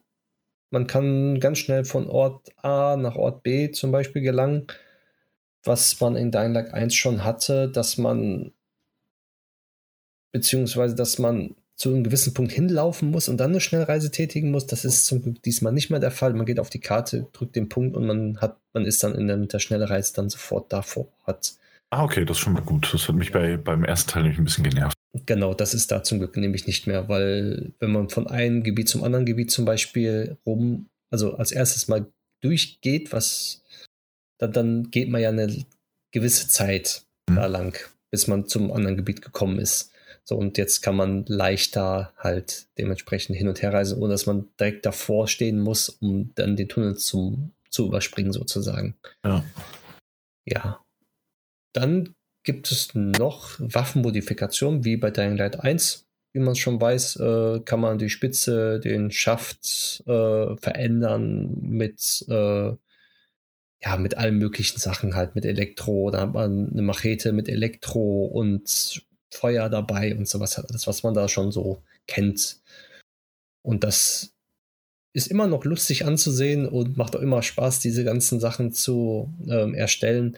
Und innerhalb dieser Sachen kann man auch noch die Stufen upgraden, wieder mal. Also man kann viele, viele Sachen upgraden und wieder verbessern. Und das macht das Spiel halt doch schon, ähm, ja, also der Wiederspielwert des Spiels ist schon sehr hoch. Und ich kann auch sagen, dass wenn ich das Spiel durchgespielt habe, ich werde es auf jeden Fall nochmal durchspielen. Alleine, um mich dann ein bisschen anders zu entscheiden und mal die andere Seite zu sehen von den ganzen Sachen. Weil das, was ich jetzt gesehen habe, ich bin noch lange nicht durch mit dem Spiel, gefällt mir und diese 24 Stunden, die ich gespielt habe, äh, kamen mir nicht vor wie 24 Stunden, sondern eher wie 6 Stunden. Weil es wurde nicht langweilig und von der Story her haben sie auf jeden Fall eine riesen, riesen, riesen Schippe draufgelegt, im Gegensatz zu Dying Light 1. Okay, das klingt vielleicht echt gut, ja. Vielleicht äh, da nochmal, wie kann ich mir das denn vorstellen mit der Story, äh, vor allen Dingen bei so einer riesengroßen offenen Welt? Ähm, ist es tatsächlich so, dass äh, man aber doch halt quasi immer nur an diese bestimmte Punkte gehen muss, um die Story voranzutreiben und zwischendurch machst du halt äh, unendlich viele entweder Nebenaufgaben oder halt so Sammelsachen, wie du sie ja eben schon alles so ein bisschen besprochen hast und beschrieben hast? Oder fühlt sich das schon, äh, das, was wir auch äh, eben gemeint hattest mit diesen, äh, die, die Zeit und das äh, verging wie im Flug, fühlt sich das alles irgendwie als eines äh, zusammen an? Oder ist es schon eher, wie man es leider bei offener Welt äh, äh, öfters ja hat, äh, dass das schon eher so ein bisschen davon getrennt ist? Das heißt also, du kennst doch diese typische Quest, oh mein Gott, du kriegst einen Anruf, du musst ganz, ganz schnell zu diesem Punkt kommen und dann kannst du aber trotzdem erstmal 20 Stunden Nebenquests machen, bis du diesen, bis du diese Quest dann weitermachst, ne? Ja, das haben sie sehr gut hinbekommen, weil ich hatte mal eine Quest, da war dann von wegen, ja, du musst dich beeilen, du musst schnell dahin. So, da stand da, ja, geh jetzt zu dem Punkt hin. Aber die anderen Quests waren auch noch offen. Da bin ich dann äh, zur Nebenquest gelaufen, wollte aus dem Gebiet sozusagen raus. Da hat mir das Spiel gesagt, ja, äh, du hast die Story noch nicht beendet. Äh, du verlässt gerade das Gebiet. Geh bitte der Story nach. Sprich, man spielt mhm. die Hauptstory so lange, bis du wirklich an einen Punkt kommst, wo die sagen, ja, äh, komm wieder, wenn du Zeit hast oder sonst dergleichen oder äh, wir warten jetzt auf eine Lieferung und äh, schau mal, ob du dann vorbeikommst, dann sind wir vielleicht fertig. Also und das ist halt natürlich innerhalb der Story oder innerhalb des, äh, der Story des Charakters ergibt es dann Sinn, okay? Genau, das ergibt sehr viel Sinn. Also ich habe nicht das Gefühl gehabt, dass die mich äh, ausgebremst haben oder dass sie sagen, hier, äh, jetzt, jetzt ist es so und so, sondern es war im Fluss. Also das, was an Open World Spielen ich immer vermisst habe, ist da mit drin, dass es im Fluss bleibt und dass man nicht das Gefühl bekommt, gut, jetzt habe ich die Aufgabe gemacht äh, und jetzt ist das äh, vorbei und ich kann mich die Nebenquest auf äh, halt abarbeiten, aber ich weiß, der stirbt da jetzt gleich drei Minuten, ne, sozusagen, obwohl der, obwohl ich irgendwas irgendwelche Sachen halt für den suchen muss. Und dazu muss man dann auch sagen, dass je nachdem, was für, ähm, wie du dich entscheidest, kann auch sein, dass dann gewisse Hauptstory-Quests gar nicht entscheiden, äh, überhaupt nicht äh, vorangehen, beziehungsweise komplett anders werden. Weil ich habe mich auf jeden Fall entschieden, eine Sache, und dann habe ich gemerkt, oh ja, das, jetzt kann ich das zum Beispiel, beziehungsweise das, was er mir gesagt hat vorher, wird nie so eintreffen, wie er es gesagt hat, weil ich mich anders entschieden habe. Und dann kommt der Charakter, wo ich gedacht habe, gut, der ist jetzt abgeschrieben, ich habe mich jetzt den anderen Pfad also hinbegeben, also wird der andere Charakter auch wieder dahin geleitet in dem Sinne, und wird wieder Teil der Story, aber dementsprechend so, dass ich den versetzt habe und er dann auf mich sehr sauer ist. Und dann spüre ich das im Laufe der Story dann weiter. Und ich denke, wenn ich mich anders entschieden hätte und ihnen zum Beispiel geholfen hätte, würde vielleicht äh, die Story wieder anders aussehen, beziehungsweise er sich komplett anders gegenüber mich verhalten. Und das hat bis jetzt noch mhm. kein Open-World-Spiel geschafft, was ich gespielt habe. Okay, das klingt ja irgendwie spannend. Daniel, äh, hatte ich dich vorhin mit meiner Frage unterbrochen? Wolltest du was? Nee, nee, alles gut. Also das klingt wirklich sehr gut. Ich muss auch sagen, was du so gesagt hast, klingt prinzipiell sehr gut. Also, da, dass du die ganze Zeit auch so wohlwollend die Story erwähnt hast, gefällt mir persönlich. Mhm. Und äh, ich meine, gut, klingt auch einiges nach Beiwerk, aber es klingt auch so ein bisschen nach einem Best of Open World, aber auch gleichzeitig gut umgesetzt. Ne? Also, dass du auch gesagt hast, irgendwie die, die Nebenmissionen ähm, erzählen alle irgendwie noch eine eigene Geschichte. Ähm, klingt alles echt, echt, echt sehr gut. Ich bin gespannt. Ich werde es ja auch bald mal anspielen können. Ähm, aber doch, mich hast du überzeugt. Das klingt echt sehr gut. Jetzt noch eine Frage, weil, weil, ja. weil wir es ja mit der Schnellreise hatten. Hm, und bin ja, ich bin großer Freund der Schnellreise. Ähm, ich glaube, es gibt nur zwei Ausnahmen, bei denen ich die echt super selten bis gar nicht benutzt habe. Das war einmal ähm, Horizon ähm, Zero Dawn, weil ich die Welt teilweise einfach sehr schön fand. Ich habe sie irgendwann benutzt und habe mich dann auch gefreut, dass ich dann unendlich schnell reisen konnte, ähm, gerade als es auf die Platin-Trophäe zuging. Aber ansonsten bin ich gern durch diese Welt äh, geritten oder gelaufen. Ähm, und Spider-Man, weil das Schwingen so viel Spaß gemacht hat. Wie ist diese Parcours-Mechanik? Also ich bin Riesenfan von, von Mirror's Edge gewesen, ähm, hatte damit echt viel Spaß. Macht das Spaß? Also funktioniert das, flutscht das, ist das so ein, ey, ich habe eigentlich auch Lust, ich kann die Schnellreise benutzen, aber funktioniert so gut, dass ihr trotzdem denkt, so, ey, aber hinlaufen wäre irgendwie geiler im Moment.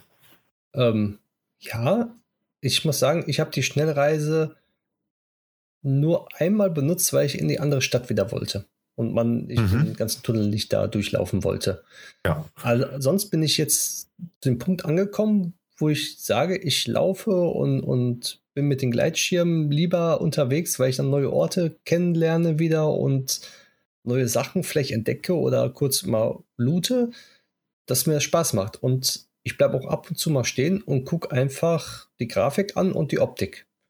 Also okay. bis jetzt und je mehr ich spiele und je mehr ich den Skillbaum voll bekomme, desto mehr Spaß macht das auch immer. Okay, nee, das klingt doch gut. Ja. Kann natürlich sein, dass es nach 500 Stunden anders aussieht als nach 25 Stunden, aber das klingt erstmal so, als hätte ich damit eine gute Zeit. Ja. Okay. Und noch eins dazu: ja. Die Story ist in-game-Grafik. Sprich, man hat keinerlei Ladezeiten, wenn man einmal im Spiel drin ist jetzt auf mhm. der PlayStation okay. 5 gesehen. Sprich, ich mache den Vergleich nicht. Es gibt Spiele, die das hätten sein können, aber nicht sind. Und Dying Light macht genau das, was ich erwartet habe, dass man in Gebäude reingeht, in große Gebäude mit Händlern und, und allen Sachen und da stehen Leute rum, und man ist einfach mittendrin ohne Ladezeiten. Man kann die Leute ansprechen, man hört den Gesprächen zu. Jedes, also jede Person führt irgendwo mal ein Gespräch und man kann da belauschen und man hört Hintergrundinformationen. Und wenn man dann äh, eine Sequenz antriggert, in Anführungszeichen eine, Sequenz, äh, man bekommt es meistens nicht mit. Man ist sofort mit drin, man will einfach durch die Tür gehen, man, man, man, man macht die Tür auf so, und dann fängt die Sequenz auf einmal schon an, wo man so denkt, so ja, okay, gut. Und dann wird die Story erzählt. Und man kann die Dialoge, weil man, man kann es ja dann mehrmals spielen. Das ist ja auch sozusagen vorgesehen, wenn man es möchte. Kann man jeden Dialog überspringen. Also man kann sich auch sehr schnell rum durchklicken, sodass man die Sequenzen überspringt in Echtzeit. Aber so die ganze Mechanik und wie die Charaktere sich dann bewegen und sowas ist, ist für ein Rollenspiel schon sehr gut. Ja. Okay, klingt gut. Das ist mal, würde ich für meinen Eindruck sagen, für mein paar Stunden, die ich erstmal gespielt habe. Ja, aber das waren ja tatsächlich schon einige Stunden und so wie du ja auch danach klingst, äh, steckst du da noch jede Menge Stunden rein.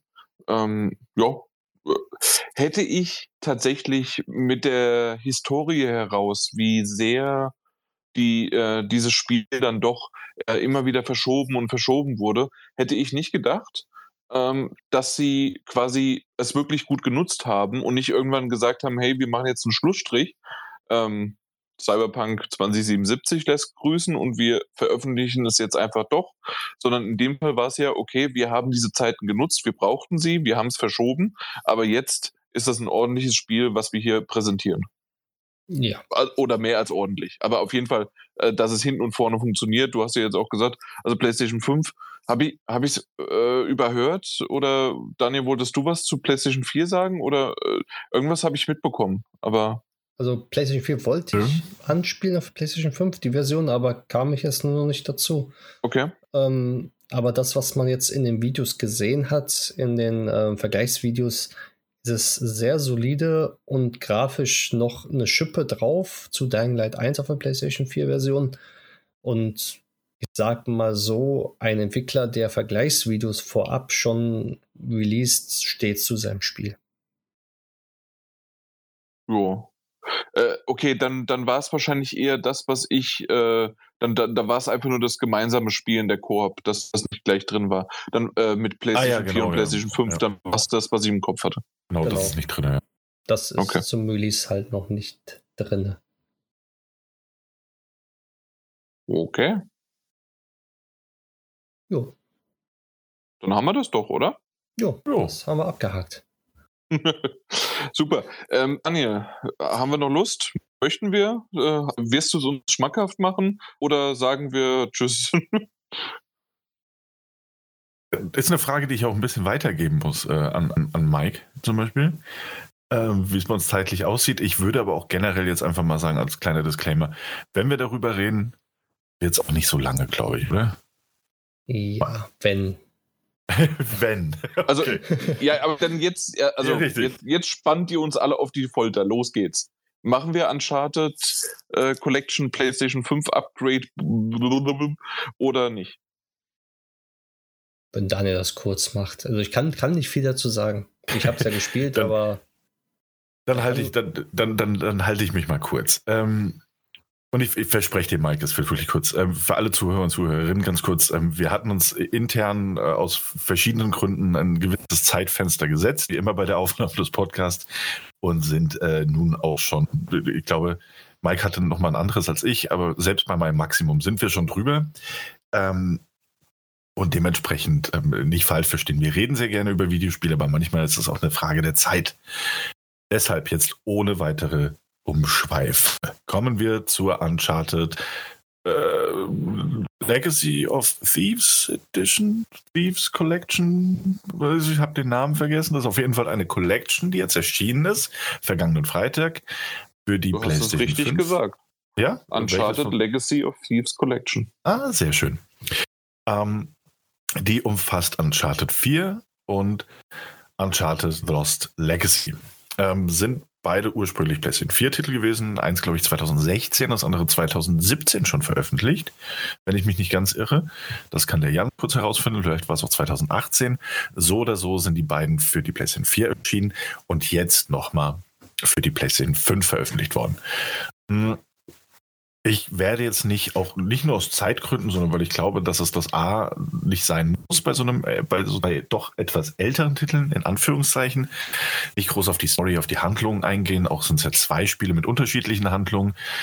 Hm, aber Man kann mal kurz sagen, dass Uncharted 4 erst einmal nicht nur auf dem Papier und gefühlt, es ist der größere Titel der beiden.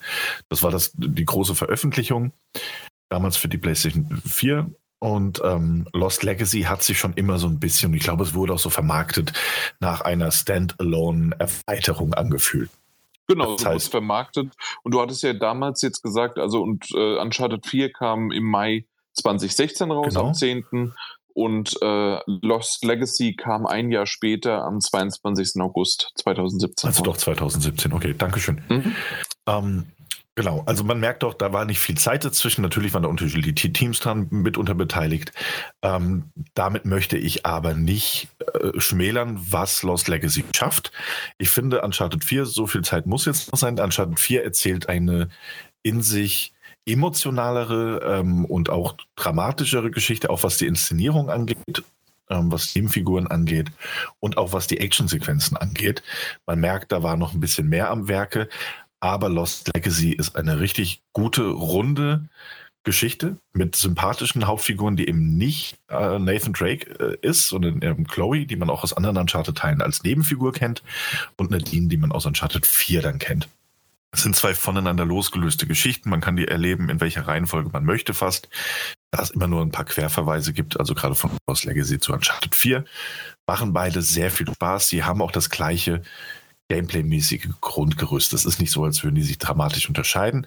Ich persönlich finde, dass man trotz dieser Veröffentlichungsstrategie damals nur ein Jahr dazwischen Zeit zu haben, durchaus merkt, dass Lost Legacy als Standalone-Titel ähm, oder Add-on quasi ähm, trotz allem nochmal eine Schippe draufgeschlagen hat, ähm, was, was die Optik angeht, zumindest im Detail.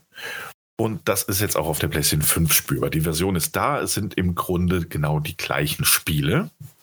Da hat sich nicht viel getan. Man hat ähm, das haptische Feedback, also am, am, am DualSense Controller hinzugefügt, auf eine sehr, sehr, ich finde, fast schon zu subtile Art und Weise. Das heißt, ähm, es gibt zum Beispiel Sequenzen innerhalb der Spiele, in denen man mit einem Jeep durch eine Landschaft fährt. Und hier hätte es sich ja quasi angeboten, ähm, die adaptiven Trigger von, von dem DualSense-Controller zu benutzen, sodass man richtig spürt, wenn man Gas gibt mit R2 und ähnliches.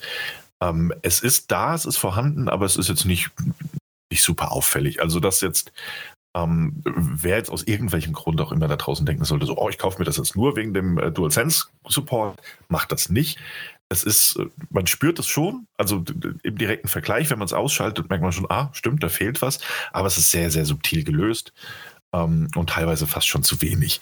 Ansonsten hat man natürlich ähm, gerade an der technischen Seite ein bisschen geschraubt und ich würde sogar so weit gehen zu sagen, ähm, sehr viel geschraubt. Ähm, denn auf der einen Seite hat jedes Spiel drei verschiedene Modi zur Auswahl.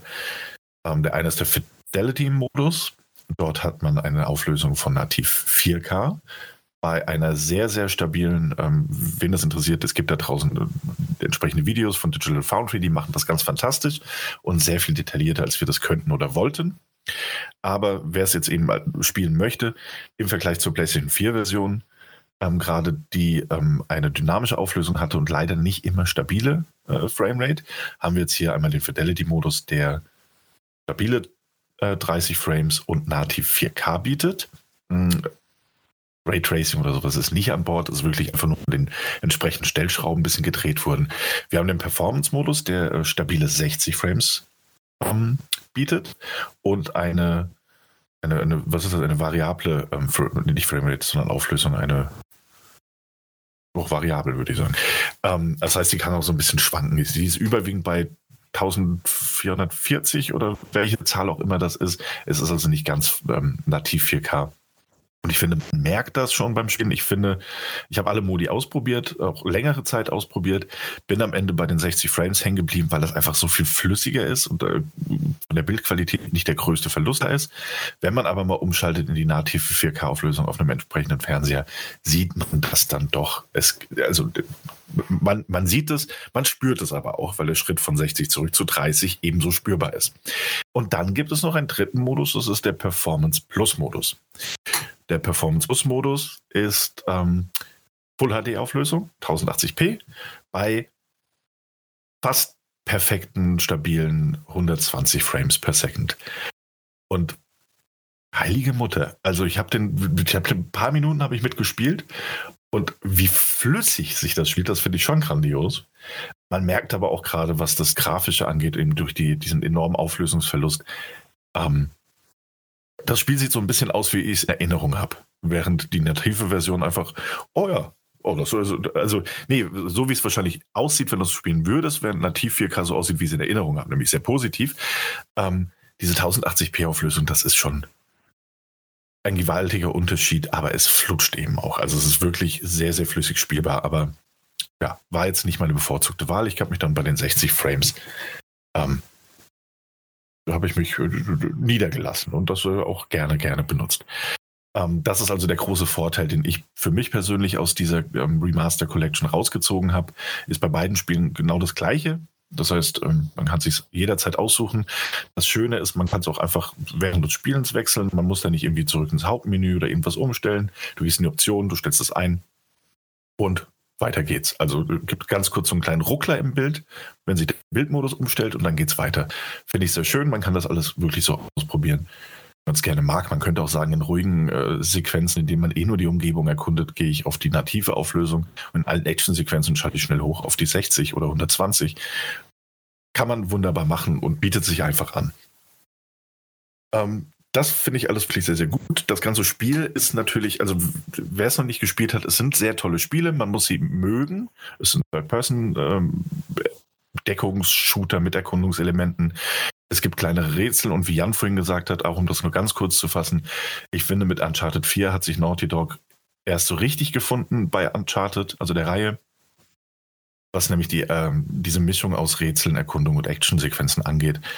Ähm, ich finde, besser haben sie es vorher nicht gemacht. Und diese Verbesserung spürt man in Uncharted 4 und auch Lost Legacy gleichermaßen. Das ist wirklich sehr, sehr gut. Ähm, wenn man das Genre mag, äh, sollte man auf jeden Fall einen Blick riskieren. Ähm, die Besserungen sind die Verbesserungen, die ich erwähnt habe. Ähm, und auch das Spielerische. Es muss jeder für sich selbst entscheiden, ob einem das die, ich glaube, 49,99 ist der offizielle Preis dafür wenn man sich die Collection jetzt neu kaufen würde. Man kann allerdings auch, egal ob man Uncharted 4 oder auch nur The Lost Legacy irgendwie in digitaler oder ähm, auf Disk ähm, besitzt, kann man für ähm, 10 Euro glatt kann man upgraden auf die Lost äh, Legacy of Thieves Edition für die PlayStation 5 und hat dann Zugriff auf beide Spiele. Ähm, also ich zum Beispiel habe mir jetzt irgendwie gebraucht Uncharted 4 besorgt, habe es reingelegt, habe für 10 Euro geupgradet und habe jetzt beide Spiele wieder in der Collection. In der Collection. Finde ich, könnte kostenlos sein, muss man ehrlicherweise sagen. Xbox regelt das ein bisschen souveräner, aber mit einem Price Tag von 10 Euro bin ich auch absolut glücklich. Also, und ähm, selbst für 49,99, wenn man das Spiel oder die Spiele vorher noch nicht besessen hat, ist das eigentlich ein guter Deal für beide. Gerade wenn man eine PlayStation 5 hat und einen entsprechenden Fernseher, wovon wir mal ausgehen wollen, ähm, ist das eine sehr, sehr gute Wahl, denn es sind fantastische Spiele, die sich hier wirklich so gut spielen lassen, ähm, wie bisher eben noch nicht. Könnte mein Schlusswort sein, ähm, aber noch eine kurze Sache, die ich relativ wichtig fand, ähm, und auch schön zu sehen, dass es, dass es eben jetzt häufiger passiert. Man kann die Spielstände aus der PlayStation 4 Version problemlos und ohne Umstände, Zwinker, Zwinker, Death Stranding, ähm, einfach importieren. Das heißt, man ist im Hauptmenü, man geht auf Spielstand laden, wählt die PlayStation 4 Version. Ähm, wenn sie nur in der Cloud gespeichert ist, muss man sie vorher auf die Konsole laden. Das ist der einzige Umweg, den man gehen muss. Aber dann kann man den einfach ähm, wieder rein, reinladen und du könntest Kapitelauswahl benutzen. Oder aber, wenn man ein Uncharted-Spiel durchgespielt hat, hat man ja automatisch Zugriff auf, auf so gewisse ähm, Boni. Also man könnte in den Optionen dann freischalten, bestimmte Waffen, die man benutzen möchte, Skins oder auch ähm, Bildschirmmodi, dass es anders aussieht wie ein 8-Bit-Shooter oder sowas. Also das hätte man dann auch direkt zur Verfügung. Oder man startet ein neues Spiel. Man muss aber halt natürlich auch dazu sagen, dass außer dass es wirklich, wie du gerade gesagt hast, gut aussieht und es jetzt auf die PlayStation 5 Version hochgeschoben wurde, ähm, es keine neuen ja, keine neuen Inhalte oder sonst was dazugekommen sind. Dementsprechend ist natürlich auch das Importieren des Safe Games ein bisschen einfacher, aber natürlich ist der Zwinker äh, Richtung Death Stranding äh, natürlich nicht nur gewollt, sondern auch erwünscht. ja. Ansonsten, ja. glaube ich, gibt es gar nicht Auf so viel dazu Seite zu sagen. Ja? Wollen wir mal in der Hinsicht äh, negativ sein? Ja, es sind natürlich nur 10 Euro, wenn man ein oder das andere Spiel hat oder die Collection schon davor. Ähm, ist natürlich ganz nett. Auf der anderen Seite, in der Theorie, so wie es äh, Xbox und äh, da hast du ja jetzt auch in der letzten Zeit ab und zu mal bei uns gesagt, ähm, dieses, na, du, du hast es erwähnt, wie heißt dieses System? Smart Delivery. Smart Delivery, genau, dass das äh, halt in dem Fall, ja, ähm, hey, es kommt raus, es wird abgedatet. Äh, du hast jetzt auf der Series X in der vollsten, besten Version, wie du sie haben möchtest und kannst. Und das kostet dich nichts. Ja, das stimmt. Ähm, kann man absolut anmerken. In dem Fall ist es ja auch so, mh, hm, es, es, liegt eben auch in der, in der Entscheidung. Ne? Also es liegt ganz offensichtlich daran, dass Sony gesagt hat, hey, wir nehmen nochmal Geld in die Hand, macht einen Remaster draus. Ähm, und das, das verkaufen wir dann dementsprechend. Mhm. Und wenn du es natürlich verkaufen willst und keinen Game Pass hast, in dem du es kostenlos anbieten kannst, dann ist halt auch also klar, dass ein, eine Smart Delivery Funktion in dem Fall einfach nicht funktionieren würde, auch auf der Xbox nicht. Mhm. Ne, also ja, du, ja. Äh, schon, schon, schon klar, weil ich habe eben gerade, als ich jetzt die Pause gemacht habe, hatte ich, äh, habe ich mal kurz überlegt und wir reden ja eher auch wirklich von X Xbox eigenen Studios, die natürlich davon profitieren, dass das Ganze alles Series X ähm, optimiert und äh, super läuft, äh, läuft da drauf, also optimiert in mhm. der Hinsicht, dass es wirklich dann noch äh, besser aussieht oder halt quasi einfach auf, wie auf der PlayStation 5 das Upgrade ist. Ähm, wenn wir aber davon reden, ob jetzt ein neues Spiel rauskommt, ob das jetzt, äh, äh, nein, ein älteres Spiel, dass das abgegradet wird, davon habe ich keinerlei großen Infos bekommen. Das heißt also, das ist eher ganz selten oder nur wenig, weil genau das, äh, dieses Studio hat davon nicht viel und es gibt keine Upgrade-Version. Also sind das eher neue Spiele, die das gleich haben oder Xbox-Spiele, die das halt dann irgendwie entweder im Game Pass oder sonst was halt von Xbox, von Microsoft Studios halt selbst quasi unterstützt bekommen haben. Ja. Ja, das stimmt. Ja, das ja, stimmt, ja. ja. Es kommt doch immer drauf an, das ist ganz seltsam irgendwie. Ähm, ich glaube, hier John, John Linneman von Digital Foundry wieder, der hatte das auch erwähnt, dass sich natürlich durchaus die Frage stellen darf, warum ein, ähm, ein The Last of Us 2 einfach irgendwann ein Patch bekommen hat, durch den das auf der PlayStation 5, also du hast natürlich die PlayStation 4 Version gespielt, aber auf der PlayStation 5 hattest du flüssige 60 Frames plötzlich und, und irgendwie auch haptisches Feedback drinne und warum man das nicht einfach auch bei einem Uncharted gemacht hat. Aber ich glaube, das ist in dem Fall einfach eine Frage des, äh, der Uncharted-Film kommt in die Kinos, Sony weiß, das ist eine große Marke und man möchte gewinnen. Gewinn, also Gewinn einfahren. Das darf man natürlich kritisieren. Mhm. Ne, ganz klar, muss auch jeder und darf auch jeder für sich selbst entscheiden, ob man das unterstützen möchte oder nicht. Auf der anderen Seite ist es ja, also man kann es irgendwo nachvollziehen, warum man das so macht, äh, warum Sony das in dem Fall so macht. Ähm, und äh, ändert aber ja auch nichts an dem Ergebnis, das wir jetzt haben. So. Aber ist, ist es jetzt richtig, weil du gerade auch den Film erwähnt hast, der ja, wann kommt er jetzt auch im Februar, oder? Oder im März? Ja, ich glaube im Februar, ja. Er müsste ja, genau. im Februar starten. Ja. Richtig, also, ähm, also aus dem Grund, ähm, wenn man das wirklich für 10 Euro abgegradet hat, ist die Kinokarte mit dabei. Äh, angeblich. Also ich habe bisher noch keine E-Mail bekommen, dass ich eine Kinokarte bekommen würde. Und mittlerweile kostet ja eine Kinokarte fast teilweise mehr als 10 Euro, je nachdem, wo da, man ja, geht. Also das ist relativ sicher, das stimmt. Ja. ja ist aber auch eigentlich ne, so gesehen, ich habe es schon wieder vergessen, aber es stimmt, wenn man auch wenn man es sich kauft, also nicht nur upgraden, sondern auch wenn man es jetzt neu kauft, 50 Euro, äh, bekommt man diesen angeblich, also bis dato angeblich, denn ich habe es ja noch nicht, einen, einen Voucher, den man dann in eine Kinokarte investieren kann.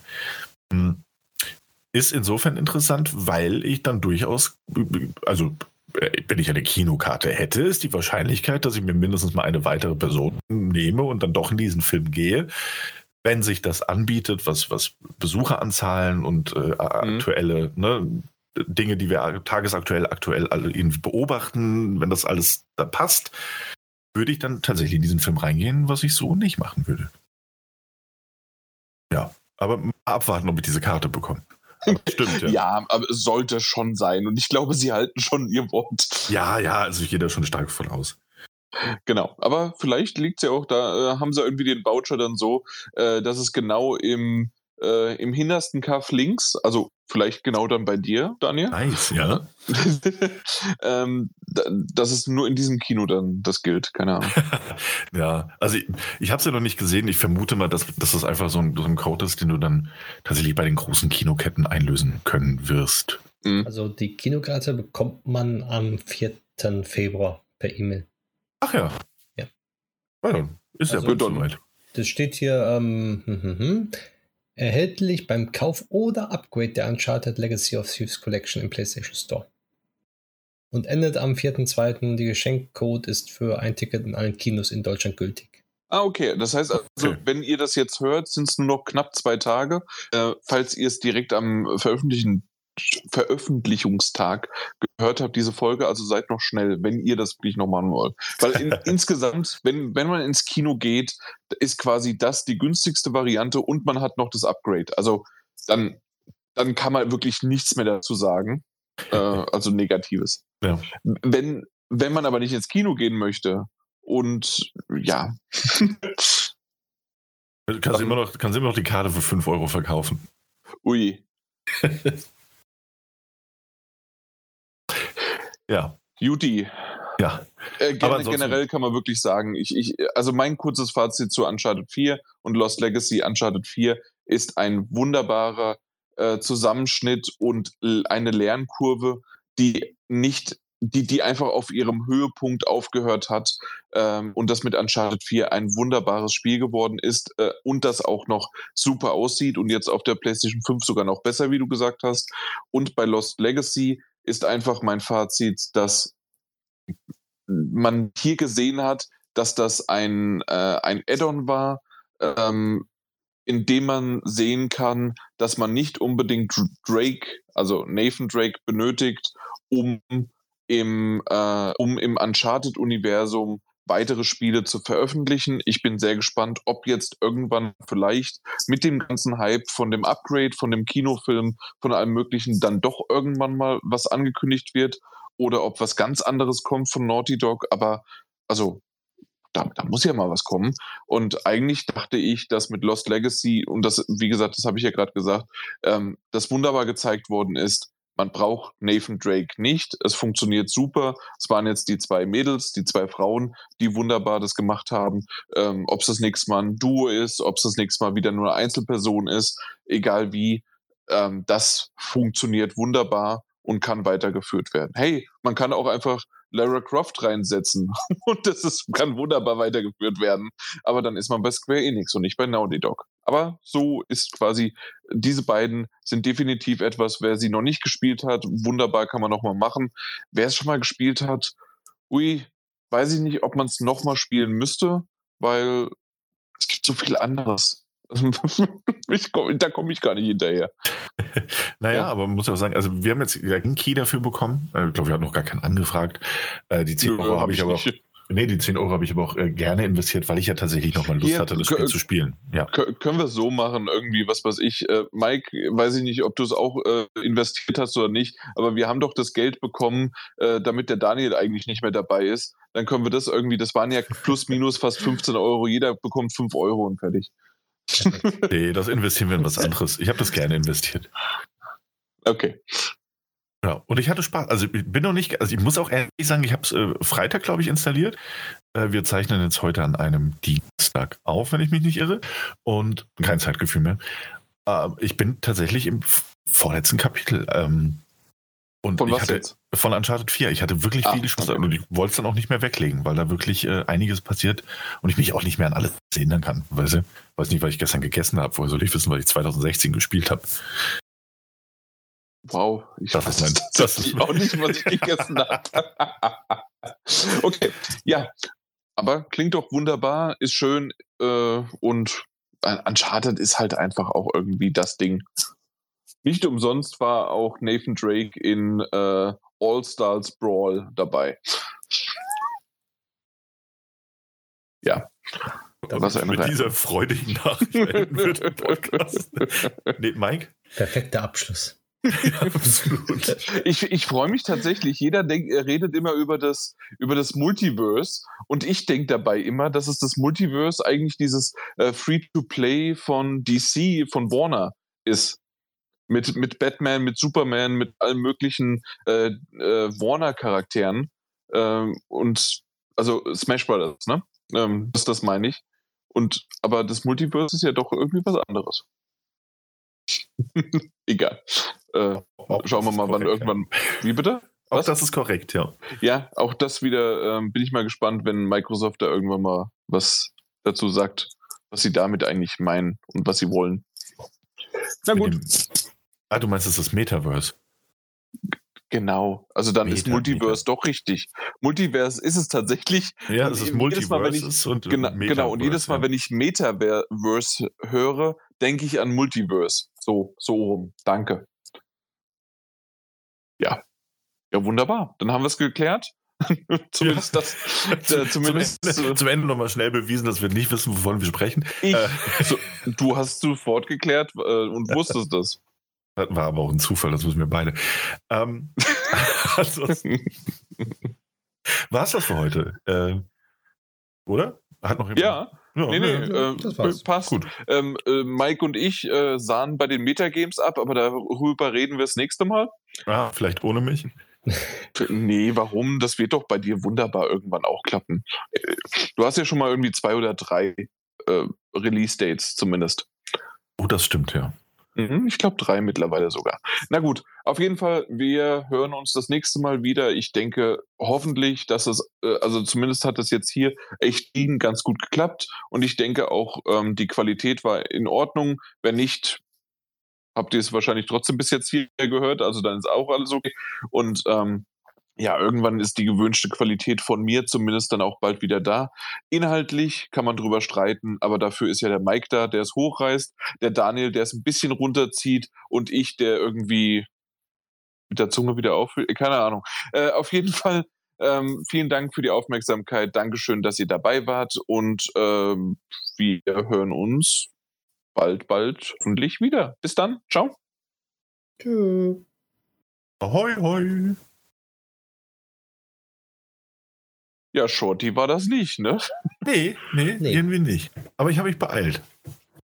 Äh, du, ich glaube, du warst das, das letzte Krümmelchen vielleicht da dran, aber es war schon eher, und das war ja auch das, was ich die ganze Zeit gesagt habe, alte Kamellen oder sonst was. Nein, das ist der fucking größte fucking biggest Deal ever und so eine geile News und da kann man so viel noch drüber reden und ja, man hat so viel schon gehört, aber natürlich müssen die, du hast uns als Idioten beschimpft, hier nur mal so, äh, Dullis maximal, das, das kann man sagen, ja, hier Daniel.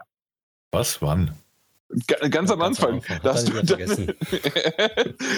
das war so im Flow, dass du einfach nur gesagt ja. hast, ja, wir drei Idioten müssen auch nochmal reden. Ja. Ah ja, richtig, ja, das, ja, ja, klar, nee, gut, aber. Da muss er aufpassen, Daniel. Der Jan sitzt immer mit einem Zettel und ja, Idioten. Ich merke das schon. Das und das, das und das. Für, für jedes Idioten äh, mache ich einen Strich. ja, du, wenn ich mich mit meine, ist es nie böse gemeint. Äh, deswegen habe ich ja jetzt auch einen Strich schon. Ah, gut. genau, aber ansonsten, äh, ja, also für mich, äh, das, es war tatsächlich mal ein Bedürfnis, jetzt darüber zu reden. Äh, das, das ist schon echt krass. Ähm, ja, und da bin ich echt auf die nächsten Jahre noch gespannt. Und aus dem Grund, hey, das ist auch so etwas, apropos die nächsten Jahre. Ähm, jetzt im Februar werden es zehn Jahre von unserem Podcast. Ne? Auch wenn ihr nicht komplett zehn Jahre dabei wart, es sind einfach zehn Jahre. Das oder? ist krass. Oder habe ich mich gerade vertan? oder sind es vielleicht nur acht oder neun? Aber äh, wie viel haben wir denn? Dann, dann wären es zehn Jahre. Doch. Ich, also vor ich, PlayStation 3, ne? Ja, oder? Ja. Also ich meine, dass wir es mal. Ich, ich kann es leider. Doch, doch, doch. Jetzt habe ich mich selbst verwirrt, indem ich gesagt habe, zehn Jahre und habe dann zurückgerechnet. Das muss ja dann 20, 2012 gewesen sein. Aber doch, ja. Mhm. Meine Güte. Und ihr mittlerweile dann seit, äh, ich frage sie jedes Mal, fünfeinhalb Jahre, sechs Jahre. Doch schon so lange? Ja, ja. Meine Herren. Meine Güte. Naja, gut, mal gucken. Äh, natürlich wie jedes Mal, wir feiern das nicht. ähm, aber ähm, es ist dann, äh, trotzdem irgendwie eine schöne, schöne runde Zahl und äh, etliche Jahre. Und doch hat sich viel verändert. Jo, auch ja. wir. Genau. Gut, Daniel ist zum Feiern schon in den Keller gegangen. Das ist richtig. Ja, zehn Jahre, finde ich gut. okay. Ich habe den Hund gestreichelt, sorry. Ja. Ich habe meine Katze hier neben mir. Und ich muss zum Hund jetzt gleich laufen. Der vermisst mich schon bestimmt. Um, das hm. wollen wir nicht.